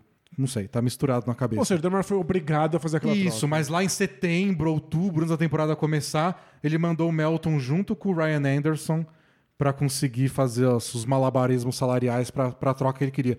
Não lembro se foi a do Westbrook ou se foi no anterior pro Chris Paul, que já misturou os anos na minha cabeça. Mas ele foi draftado pelo, pelo Daryl Morey. Então, o PJ Tucker, Daniel House e DeAnthony Melton é tudo Daryl Morey não sabendo superar o passado. E a gente costuma ver jogadores que tentam sempre jogar no mesmo estilo, técnicos que tenham só um jeito de jogar basquete e levam pra qualquer equipe que eles vão. General man- Manager não é tão comum assim. Ele tem uma visão muito específica de como ele quer montar times e fazer exatamente igual. É tipo, Parece que ele tá só continuando o trabalho que ele tava fazendo no Rockets. Parece que ele nem mudou de cidade. Meu time precisa. Tipo, o PJ Tucker foi na temporada de novo um dos líderes da NBA em arremessos de três da zona morta. Que ele valoriza muito, ainda mais ao lado do Harden. Eu vou pegar ele de novo. É só isso. Vou pegar ele de novo, só isso. Tudo que o Daryl Morey já tinha decidido que era bom, ele ainda acha que é bom. E ele tenta só recriar. E o PJ Tucker é um contrato de três anos pra um cara que tem 37. Não à toa o Hit não bancou. Mas o PJ Tucker é um contrato de 33 milhões por três temporadas. Ele tem 37 anos. Ele vai É. ganhar 11 milhões quando ele tiver 40 anos de idade. É impressionante. E, e, de fato, ele cumpre muito bem uma função muito específica e que a gente tá vendo agora novatos chegarem fazendo. E por enquanto ainda é um, um- um lugar meio vazio na NBA. Esses jogadores que arremessam da zona morta, que marcam qualquer jogador na quadra, que conseguem buscar rebote ofensivo. Não tem tantos que fazem isso, né? Então você está dizendo, Danilo, que ser especialista em alguma coisa e ter um talento que o resto das pessoas não tem pode te garantir muito dinheiro até a melhor idade? Sim, o que é um excelente motivo pra você dar uma olhada nos cursos da Lura. Momento alura. Não sei como você sacou que eu tava chamando isso. Danilo. não sei. É uma sintonia que a gente tem às vezes que eu acho que são as duas décadas de, de amizade. Só isso explica, porque Só o público isso, né? foi pego de surpresa. Com, com certeza estão todos sur- surpreendidos, mas não estão surpreendidos com a eficácia da Lura em criar especialistas que podem viver para além do seu tempo, que podem olhar para frente, para quais vão ser as tendências futuras do mercado. Porque o que o, que o PJ Tucker fez foi isso. Investiu em especialidades Várias? várias que se tornaram as mais buscadas pelo mercado anos depois. E agora ele tá numa posição que todo mundo, numa uma idade, que um monte de jogador tá aposentado, Mas só ele sabe fazer e isso. ele tá recebendo uma fortuna porque é ele que faz bem. E agora, sem piada, a Lura, que é a maior escola de tecnologia online do Brasil, é, consegue colocar muita gente no mercado de trabalho de tecnologia, independente da idade. Funciona pra gente que tá mais velha, que acabou saindo do mercado de trabalho. Funciona pra gente que ainda não entrou, pra gente que ainda é muito nova. É uma das melhores maneiras de você conseguir realmente emprego no- hoje em dia, é ter um emprego em tecnologia. Então vai lá, alura.com.br barra promoção, barra bola presa, tem desconto. No site já tem um monte de coisa, tem, tem todos os cursos lá, você pode escolher o caminho que você quer percorrer. E Com 37 anos, dá tempo ainda. Dá tempo se você tiver a idade do Donis Hasley, que é, É quase- 42. a gente fala, é, é nossa idade praticamente, né? É. A idade do PJ Tucker. A gente trata como se fosse, nossa, o sábio da montanha. Mas você não se sente o sábio da viveu montanha? por gerações. Você não se sente um pouco sábio da montanha Ah, nesse não. momento? Não me sinto novinho faz um tempo. Mas sábio da montanha, acho que. É, Minha barba é branca, mas não é tão branca. Tem sempre aquele momento que ou você vira sábio da montanha ou você é só um ranzinza que fura a bola das crianças e cai no seu quintal. então é um ou outro. Bom, tem mais assunto pra falar, gente, mas eu acho que a gente pode ir encerrando pra poder ter um Both Things Play Hard decente hoje. Porque tem, o, o Aiton é assunto porque não aconteceu nada. O Miles Bridges é assunto porque não aconteceu nada em relação ao basquete, mas aconteceu na vida dele.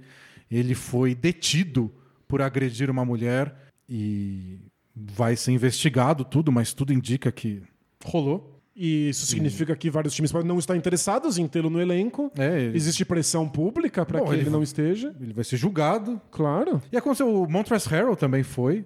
E o pessoal tava falando, não, os, os dois podem não estar na NBA temporada que vem, vai saber o que vai rolar no, no é. caso deles. É... é que a gente nunca sabe, né? Porque aconteceu com o Rondo também. Uma mulher acusou ele de ter apontado uma arma pra ela, uma acusação gravíssima do Rondo. E a gente não sabe direito o que rolou. Porque, tipo, o cara nega, vai pra justiça e aí, no caso do Rondo, o assunto morreu porque eles chegaram num acordo.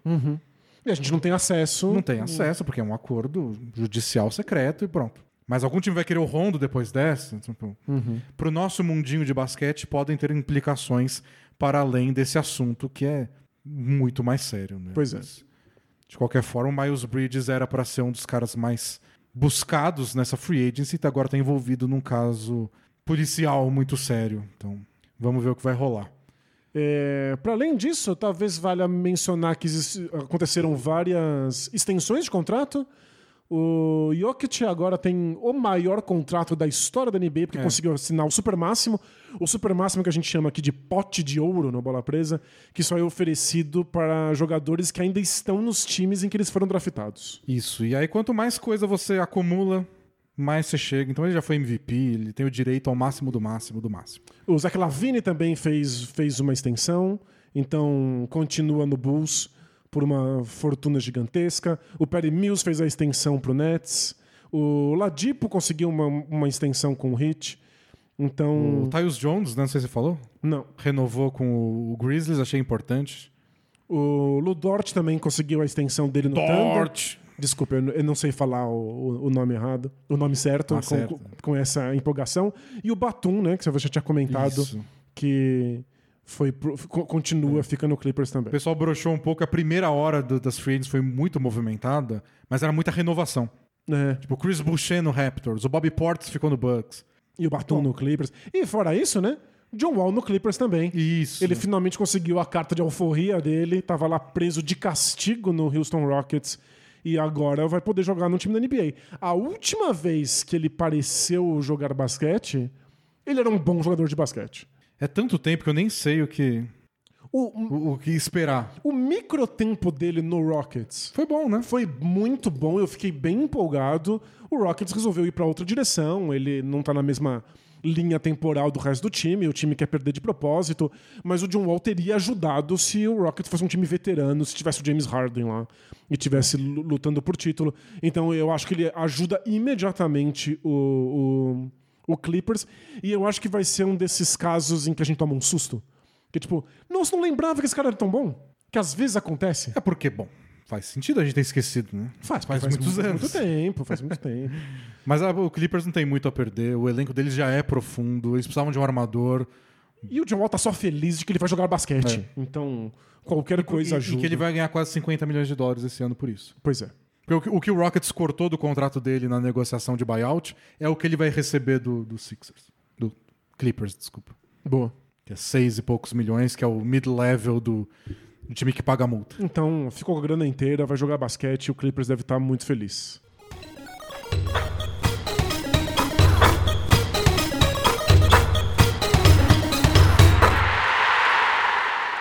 Pessoal, estamos gravando isso aqui depois do Tchau Tchau, porque ao longo do Both Things Play Hard a gente descobriu que Rudy Gobert não é mais jogador do Utah Jazz e a gente teve que gravar esse adendo, enfiar aí no meio do podcast.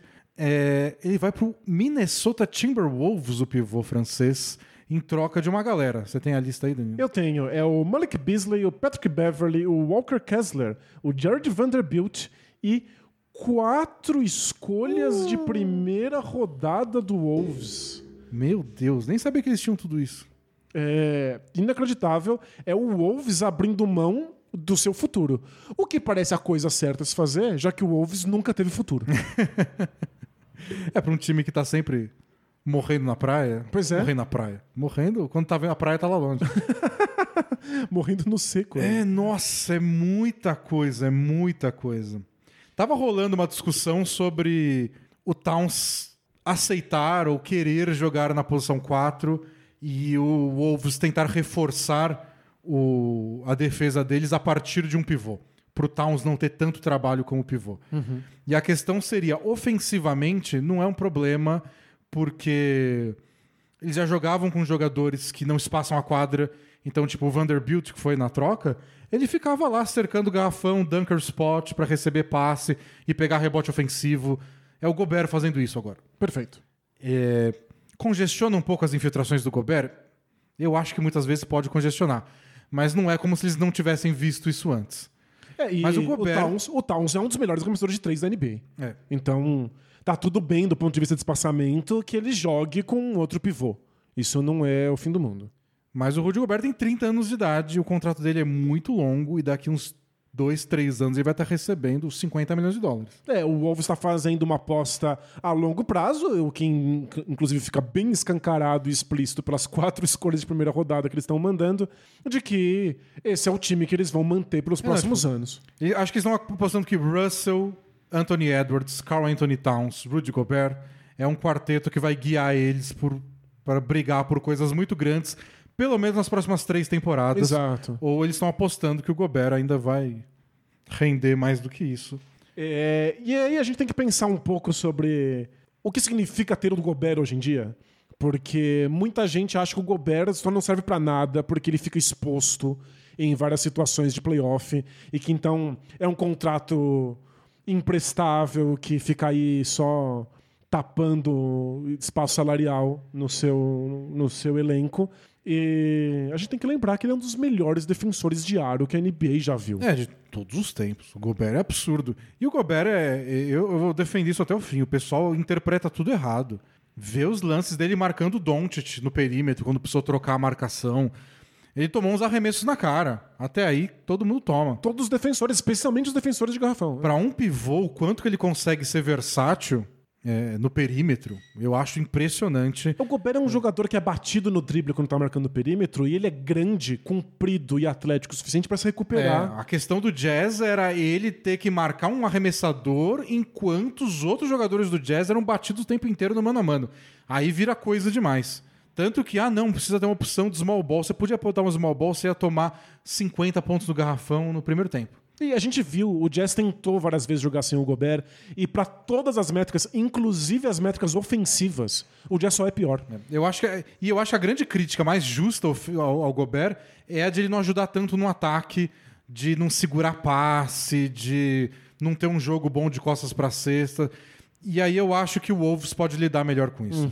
Porque no Jazz, especialmente quando o Mike Conley tá- tinha naqueles dias bem fracos, não tinha. Era o Donovan Mitchell criando, o Donovan Mitchell, o Donovan Mitchell, o Donovan Mitchell.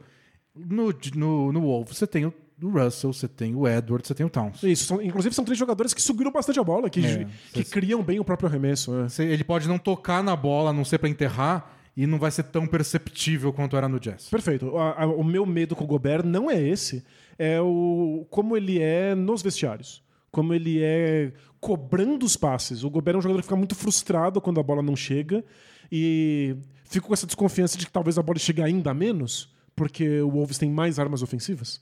Então, é, isso é uma coisa a se ver. Mas eu acho que melhora a defesa do Wolves, que já era boa, e melhora ainda mais. E É a, a defesa do Wolves começou bem a temporada passada, caiu, e quando caiu, o Towns reclamou muito, que era muita exigência, porque o, o, o plano era ele vai lá e pressiona, dobra e volta, e que eles não estavam dando conta, mas que eles precisavam da parada do All-Star, porque era. Não dá pra marcar assim todo jogo. Eu lembro, era uma questão física, né? Era uma defesa que funcionava, mas que não, não era mantível a longo prazo. Com o Gobert fechando o garrafão, o Towns vai ter vida muito mais fácil nos planos defensivos. Dá pra tentar esconder o Towns em arremessadores. Bom, o Towns tem que defender também, né? Mas tem, tem. Eles ganham uma proteção de garrafão que eles nunca tiveram. E que poucos times têm, né? O Gobert é absurdo. Muito interessado de ver. Ele vai ter que desenvolver um entrosamento de pick and roll com o D'Angelo Russell, com, com, com o Edwards, mas. E a gente tem que, tem que lembrar. Bora lá, vamos, vamos. É. Vamos ver no que dá. É muito empolgante Tem que ver o Wolves meter um all-in desse, porque essa é a última troca que eles fazem. É, é o tudo ou nada. É a última troca. Eles não têm mais moeda de troca nenhuma. Não, esse é o time que o, que o Wolves tem, e fora isso é trocar o Towns e reconstruir. Então, eles realmente estão apostando todas as fichas nesse momento. E eu entendo que é frustrante você abrir mão de jogadores jovens e de escolhas de rodada por muitos e muitos anos, mas, de novo, é o tema desse podcast. Não significa a mesma coisa para todas as franquias.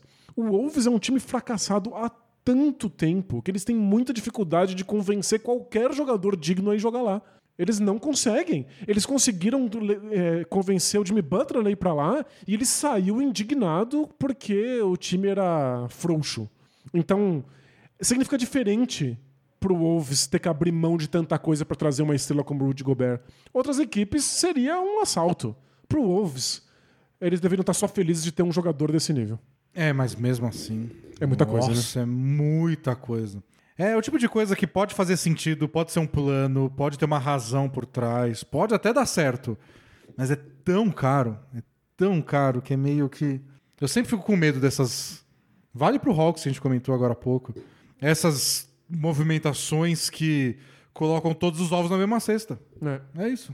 É, tem, que, tem que dar certo.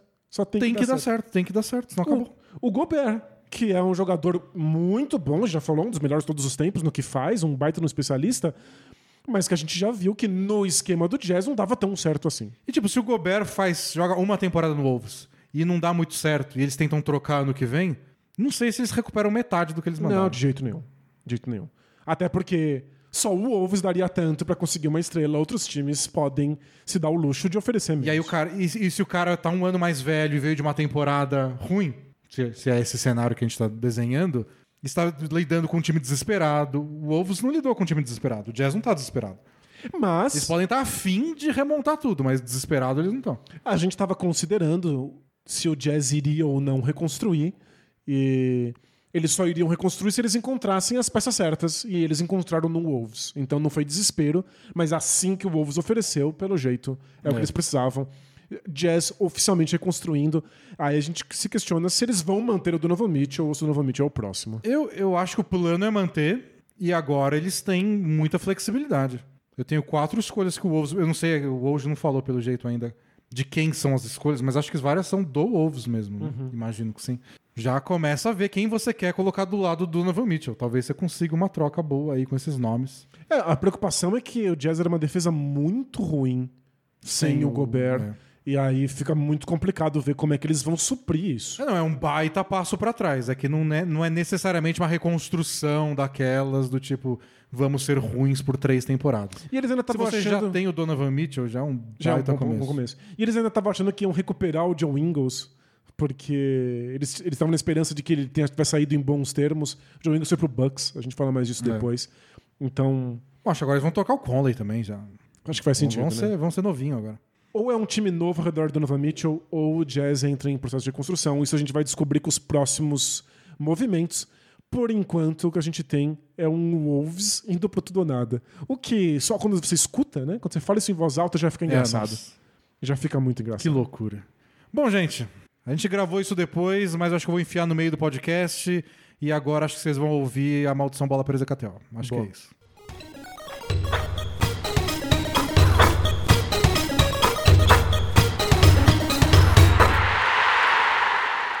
Em breve, agora a gente vai pra Maldição Bola Presa KTO, que não tem muito o que apostar, porque não tem temporada, mas o Danilo me disse que vai cravar todas as apostas do UFC dessa semana.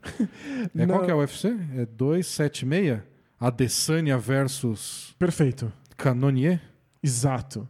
E aí, não, eu só tem- são duas lutas por cinturão. Aí eu vou dar os meus palpites aqui nas lutas de cinturão. Beleza. Quais são? É, o Adana- o não tem como perder. Inclusive deve pagar uma, uma, uma, uma ninharia. Paga 1,22. E quanto, quanto paga o... O outro paga 4 e... Claro, então eu não gosto de, de atirar o meu, meu dinheiro na privada todos os dias. Você pode Só apostar em em outra quando. coisa, do tipo... Vai chegar no número máximo de assaltos? Não. 1,75 paga. Legal. Então o Adesanya é vencedor e não vai ter o máximo de assaltos. Boa. E depois, a próxima eu vou tentar aí uma, uma zebrinha. Que é... O, o Max Holloway vai enfrentar o, o Volkanovski. E eles já se enfrentaram duas vezes. As duas o Volkanovski venceu. Essa vai ser a terceira, é a última chance do, do, do Max Holloway. As duas foram por decisão dos árbitros. Uma foi dividida e a outra foi unânime. Eu acho que essa é a vez que o Max Holloway consegue. Paga 2,60 para um 1,50 do Volkanovski. Então ele é. Ele é bem azarão, ele já perdeu as outras duas. Eu acho que essa, essa é a chance dele. Você quer múltipla dessas duas apostas aí? do- Ou você quer separadinho? Ah, separado, separadinho. Separadinho, pra não... Separadinho. Né? Pode ser? Pode ser? Pô, por mim, Dani, eu não tenho opinião sobre isso.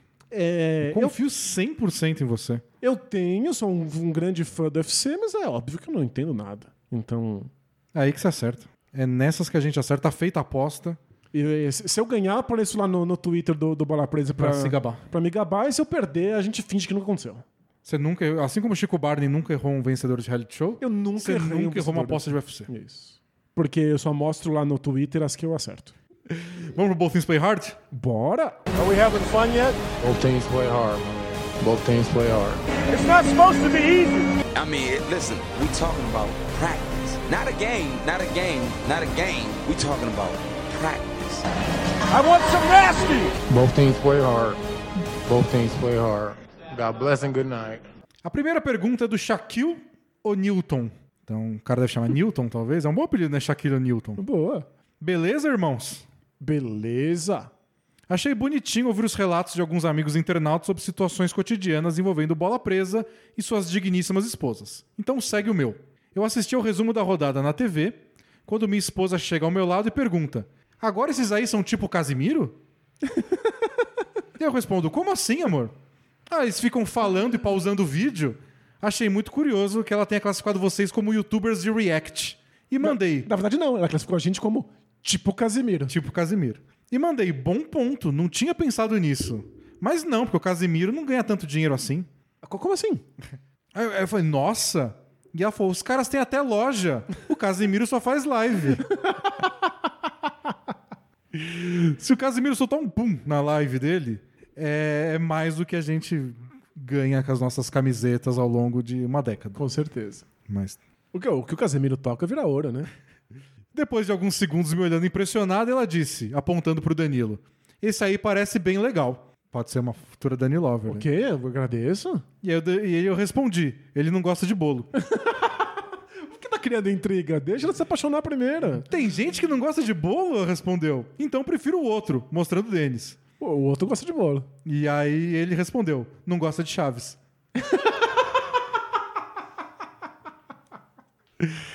A conversa termina com silêncio, cara torcido e um olhar de reprovação. Ela foi ler um livro e eu fiquei vendo as jogadas do resumo, comentado pelos melhores youtubers de react do Brasil. É isso, vida longa, bola presa. Valeu. Se você falar aquela coisa certa que cada pessoa não gosta, você consegue queimar ela com a sociedade. É, nossa. Você consegue que ela seja expulsa pra, pra floresta. Ninguém presta se você pensar só nessa coisinha. Não, é. Sempre. Sempre tem uma coisa ali que destrói o caráter de qualquer cidadão. É, mas valeu aí pela introdução a essa aí. Muita gente gosta de. Mostra a bola presa pra esposa, pra namorada, ou pro, pro namorado, e vai conquistando. Esse aí chutou. tipo, eu não quero compartilhar o bola presa com você. Não. Como eu posso fazer isso? Não gosto de bolo. Não gosto de chaves. Acho que ele ficou bravo quando ela, ela disse que a gente era tipo Casimiro. Eu queria ser tipo Casimiro. Eu também. Manu Senhor Step mandou a próxima mensagem. Olá, Jim Halpert e Pen Beasley da Podosfera Mundial. Tudo belezinha com asterisco? Asterisco? Não sei a referência, você sabe? Não faço ideia. Acompanhava o blog esporadicamente desde 2010. E quando soube do podcast em 2018, demorou, hein, amigo? Não perdi nenhum e virei um feliz assinante desde então. Nunca te critiquei. Muito obrigado. Obrigado pela assinatura. Valeu. Há nove anos luto contra a depressão, com apoio médico e psicológico. Felizmente, nos últimos três anos estou bem melhor. Pequeno parênteses, vocês já me ajudaram em um momento ruim, me respondendo uma pergunta aqui no Both Things Play Hard. Obrigado. Nossa senhora, é muita pressão. Não sei quantas pessoas vocês curaram, mas nós curamos centenas. Não devia vender assim nessa assinatura do Bola Presa? Não é tipo, ah, tem podcast especial. Tipo, a gente cura você. A, a gente oferece cura. A gente cura a depressão. Nossa senhora. Não, a gente não faz isso, a gente nunca responde achando que de fato vai ser capaz de ajudar alguém. Nossa, a gente ia ganhar tão mais dinheiro. Não, A ia. gente podia ser é que- preso depois, mas. bom. a, gente pagar, a gente pagaria um excelente advogado. Por mais de uma vez, o Denis já falou no podcast que não gosta de sair de casa. E minha pergunta parte daí. Hum. Depois da depressão, eu perdi totalmente a vontade de sair de casa para passear ou encontrar pessoas. Sei que é resultado da depressão, mas parei de lutar contra isso, pois simplesmente não sinto vontade. Até aí, tudo bem. Não sei. É, não sei também. Porém, Porém. os amigos vivem convidando. Eles sabem da depressão, mas como há cerca de três anos melhorei bastante, como eu disse antes, as pessoas me convidam para programas e eu não me sinto confortável em usar a depressão como desculpa, pois eu sei bem que, infelizmente, a maioria das pessoas ainda não compreende nem lida bem com a doença. E tendem a achar que é apenas má vontade. Já perdi amizades nesses últimos anos e sinto que estou perdendo outras. É, né? Faz sentido. Você, você nunca aceita um convite. É. Ah, As pessoas acham que você só não está interessado em estar É. próximo delas. Sair de casa significa muito mais do que sair de casa. Significa estar aceitando compartilhar o seu tempo, o seu espaço com outras pessoas que gostam de você. Eu sei que às vezes dá muita preguiça. preguiça, muita. Mas é que tem um- uma função social. Eu não quero abrir mão do meu desejo de não sair. Estar fora de casa é algo que me causa muito desconforto. Perfeito. Mas não quero chatear pessoas que se importam comigo. Também não quero que a depressão seja um assunto eterno nas conversas que tenho com eles. Negar todo o convite levantando o assunto depressão me faz mal. É um saco ficar lembrando disso. É, Então, Denis, ou você colocou em caixa alta. Denis! Como você faz para enfrentar essa questão de receber convites para sair sendo alguém que não gosta de sair? O que devo fazer? Conversar com um por um explicando a situação? Como me sinto melhor nos últimos anos, qualquer melhora minha se traduz imediatamente em cobrança para encontros e programas com amigos. O assunto pode parecer tolo, mas realmente mexe comigo, pois sinto que quase todos os amigos se ressentem com minhas ausências e a frequência no contato virtual com eles está cada vez menor. Obrigado de novo, camaradas. Vida longuíssima, bola presa. E PS. Receber pessoas na minha casa não é uma solução. Ah, era exatamente o que eu ia dizer. Eu ia sugerir isso. O desconforto é o mesmo que encontrá-las fora. Hum... Sabe qual é a minha grande questão? Ah, ele não quer encontrar com ninguém, não quer sair de casa, não quer recebê-las em casa, mas parece muito incomodado de estar perdendo os amigos. é por que, que eles fazem tanta falta, né? Como é essa amizade? Eu não consigo en- entender como é a amizade. É uma amizade pela internet? Uma amizade virtual? Vocês conversam online? É, Não sei. E- Essa foi a minha grande dúvida além da questão. Ele não quer encontrar ninguém nunca. Mas não quer deixar de ser amigo dela também. Pô, aí é sacanagem. É, tipo, eu acho que a amizade envolve Fazer coisas com juntos, pessoas, não é? né? Não é interação, amizade? Eu ia, eu, eu ia sugerir justamente que você recebesse pessoas. Talvez você fique desconfortável porque receber tem, tem alguma carga de pressão. Porque você é o, o anfitrião. Mas talvez você se acostume com essa posição de anfitrião e perceba que receber as pessoas em casa é um lugar de mais conforto. Em que você não, não estiver se sentindo bem, você pode simplesmente se, se retirar e falar: Não, fique à vontade, comam isso aqui. E você vai lá dar uma respirada. É, talvez seja melhor não ser na sua casa porque você pode ir embora a qualquer momento. Pode ser também, é. Não sei. É, Eu não sei o que responder. Porque na, na minha questão, tipo, eu não gosto de sair de casa, mas não é um impeditivo. Eu não me sinto assim como você, tipo, doido pra dar uma desculpa. A, a minha questão, a me- a melhor explicação que eu já vi, que não é científica assim, mas é, fu- funciona, faz, faz o trabalho dela, é a questão da pessoa introvertida da extrovertida. A pessoa extrovertida não é que ela nunca quer ficar sozinha no quarto, mas é que aquilo desgasta ela. E aí, se ela fica um tempo em casa sozinha, ela precisa sair pra, tipo, recarregar. E a pessoa introvertida é o oposto. Do tipo, é, ela, ela que sai, ela convive com outras pessoas. Mas chega uma hora que deu. E ela precisa voltar e ficar na dela, introvertida, pra poder se recuperar e poder sair de novo. Perfeito. Tanto de que o meu-. O meu drama. Drama entre muitas aspas, claro. na, na juventude, era tipo, ah, vamos sair? E a gente ia lá, saía e, sei lá, ia no lanchonete com os amigos. E o pessoal, e agora, vamos pra onde? Não, pra você já deu, né? Deu, a gente saiu. E o pessoal no meio, tipo, aí amanhã a gente vai não sei aonde. Como assim amanhã? Eu saí hoje. amanhã eu vou ficar deitado em casa no meu quarto, porque, tipo, eu vou sair de novo daqui sete dias. Perfeito. Então, essa é a questão. Esse é o meu não gostar de sair, não é me recusar a sair sempre com todo mundo. E se você já diagnosticou que isso tem a ver com a sua depressão, você decidiu parar de lutar contra isso, talvez você tenha que lutar mais um pouco. Senão você não vai ter amizade. Exato. E muita gente fica bem sozinho. Mas a gente tem que saber que isso tem alguns preços. É. Isso tem alguns custos. E se você mandou essa psíquicos, mensagem, o quanto você fica bem sozinho? é. Me- Esse medo de não ter amigos, né? É... Porque é um medo real. Todo mundo deveria ter. Talvez seja uma questão de você só tentar ter um pouco de mais controle. Do tipo, ó, eu vou sair, mas não vou saber qualquer lugar. Esse lugar é muito. me deixa mal. Esse lugar é meio caótico. Esse lugar eu topo. Mas tá, talvez eu saia mais cedo que todo mundo e ninguém fique ofendido, por favor. Perfeito. Talvez isso você tenha que negociar. Porque senão, se coloca no lugar dos outros. Porque é sempre aquela coisa, tipo, ninguém entende como é ter depressão. Mas se coloca no lugar do amigo que tá te convidando pra sair toda semana e você fala, não. É claro que uma hora ele vai só se afastar. É, a gente tenta ter empatia, é claro, mas é muito difícil de fato se saber como o outro se sente. É. A gente não dá conta disso. No fundo, as pessoas só ficam tristes porque elas queriam ter a sua companhia e não têm. Tipo, não é que ele não é meu amigo, ele só não quer me encontrar nunca, nem falar comigo. Mas que eu nunca vou levar o pessoal, claro. Eu tô torcendo porque eles tenham muito contato por outros canais, né? Talvez ele seja muito amigo das pessoas online e isso sirva. Mas faz amigo online. Faz novos amigos online, então. Gente de outros países que você nunca precisa encontrar. né? Faz um. Paintball. Ainda existe paintball? Acho que sim. Ou é muito, muito da nossa adolescência? Ah, deve ter outro nome agora. Por quê? Porque não existe mais Não caneta. não Porque usa mais uma caneta Canetas pra- não existem É. mais. Canetas só existem quando elas são um brinde de alguma empresa. É e-mail que você manda, mas você demora pra responder. tem, que, tem que demorar. Ah, próxima mensagem é do professor, mas não youtuber de basquete, então não é você, né? Boa. Salve D&D, tudo beleza com asterisco? Asterisco. Sou professor da rede estadual aqui do meu estado Opa. E queria desabafar com vocês uma situação que me ocorreu. Semana passada, um dos estudantes da turma do sétimo ano levou uma arma de brinquedo para a escola. Dessas que se assemelham bastante com as reais. E minha reação imediata foi confiscar o objeto e levar à direção. Perfeito. Só que a reação do estudante foi extremamente agressiva e confrontadora, ao ponto de que a diretora, eu, o estudante e os colegas dele se exaltaram. Caos total, né? Todo mundo. Total, todo mundo ficou bravo. né? Até aí tudo bem.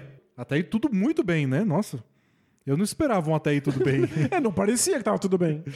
Porém, o que seguiu a seguir, o que seguiu a seguir saiu estranho, né? O que seguiu foi um show de palavrões, ameaças e pancadas nos objetos da sala de aula, com o intuito de violência explícita. Caramba! Então, o moleque Bom, saiu do controle total, do é. Isso me chocou muito, pois é a primeira vez que vivencio isso, e na minha memória vem os casos de atiradores de escolas. É, no Brasil tivemos casos como o Realengo de Suzano. Claro. Isso basicamente tirou minha vontade em continuar sendo professor. Além disso, o noticiário nos Estados Unidos não ajuda, uma vez tem se tornado cada vez mais comuns midiáticos esses tipos de violência em ambiente escolar, o que me causa mais um pânico moral em nós profissionais da educação. A minha dúvida é: como perder o medo novamente de entrar em uma sala de aula sem achar que eu posso levar um tiro ou ver outros estudantes sendo ameaçados com armas de fogo? Um abraço, peço desculpas pelo texto longo e vida longa, bola presa. Valeu? Fácil essa, Daniel? É, é que é muito assustador mesmo. É, essa é uma coisa que a gente não considera muito quando a gente está pensando na profissão de ser professor. Às vezes a gente pensa que o professor é só alguém que gosta daquela disciplina. Não, você gosta de português, por que não ser um professor de português? Aí tem, além disso, uma outra camada, que é ser capaz de ensinar aquilo de que você gosta. Então tem a camada da didática, que você precisa aprender, das ferramentas, da compreensão de como fazer para algum assunto ficar mais fácil ou mais difícil. Mas não é só isso, porque o professor tem um cargo de poder, ele tem um cargo de controle da sala de aula. Ele precisa manter as condições para que todos os alunos possam ter aquela aula. E isso é uma, uma- coisa que muitos professores ignoram, e que eu confesso que, quando comecei a ser professor, tinha uma visão bem libertária e democrática de educação. E eu não queria ser esse professor que, que dá bronca, que pede silêncio, que mantém todas as pessoas sentadinhas, bonitinhas para ter aula. E comecei a perceber como, como eu abrir mão disso era uma irresponsabilidade como professor. Porque eu piorava o acesso dos alunos ao meu conteúdo se eu não criava um- condições ideais para que eles pudessem ter essa aula. E, então você está o tempo inteiro preocupado em como eu controlo eles, como eu impeço que eles falem uns com os outros, como eu impeço que eles se batam, que eles se xinguem, que eles incomodem. E aí isso vai indo para um outro patamar, que é como eu impeço que eles de fato atirem uns dos outros, porque existe essa possibilidade.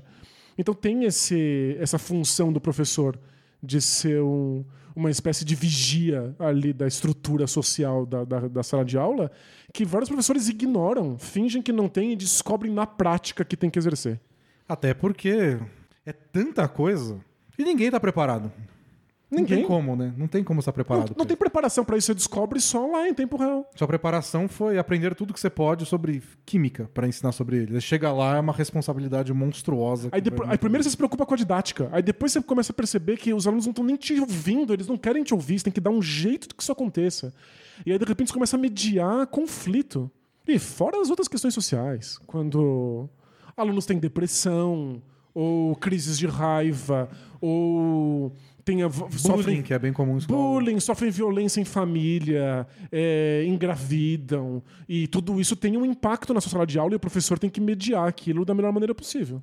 Ah, pelo menos vocês ganham bem pra isso, né? É, pois. Aí, pelo menos aí compensa. ganham muito bem e a gente é super bem preparado. Então, infelizmente, se a escola não dá estrutura, o professor tem que fazer tudo sozinho. E aí fica quase impossível. É, você resolveu, então? A questão dele? Não tem.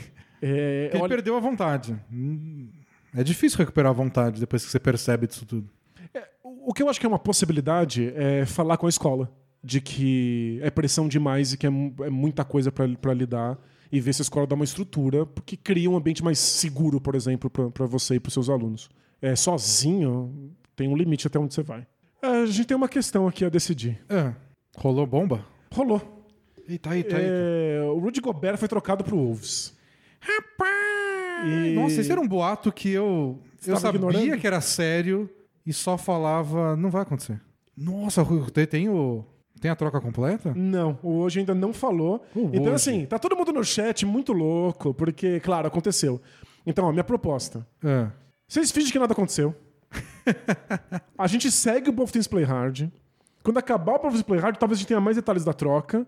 A gente grava um adendo. A gente enfia lá depois, a magia da edição. Bom, vamos uma aqui. É do Sócrates antes da. Como é que fala? É Cicuta? Cicuta? Cicuta. Cicuta.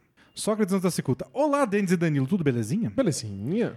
Há alguns meses passei a frequentar peladas de futebol society do clube que frequento como forma de praticar alguma atividade física de maneira mais regular. Ok. Até aí, tudo bem.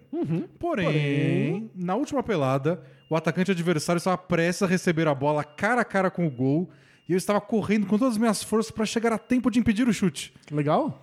Quando estava perto, atrás dele, mas não o suficiente para impedir o chute iminente, a única coisa que me veio à cabeça foi gritar: Ladrão!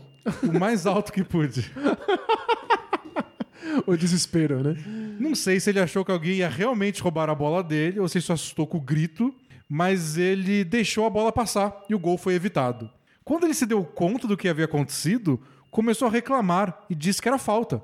Eu não consegui segurar um riso, mas quando vi que ninguém mais achou engraçado, nem o pessoal do meu time, segurei o riso e segui em frente.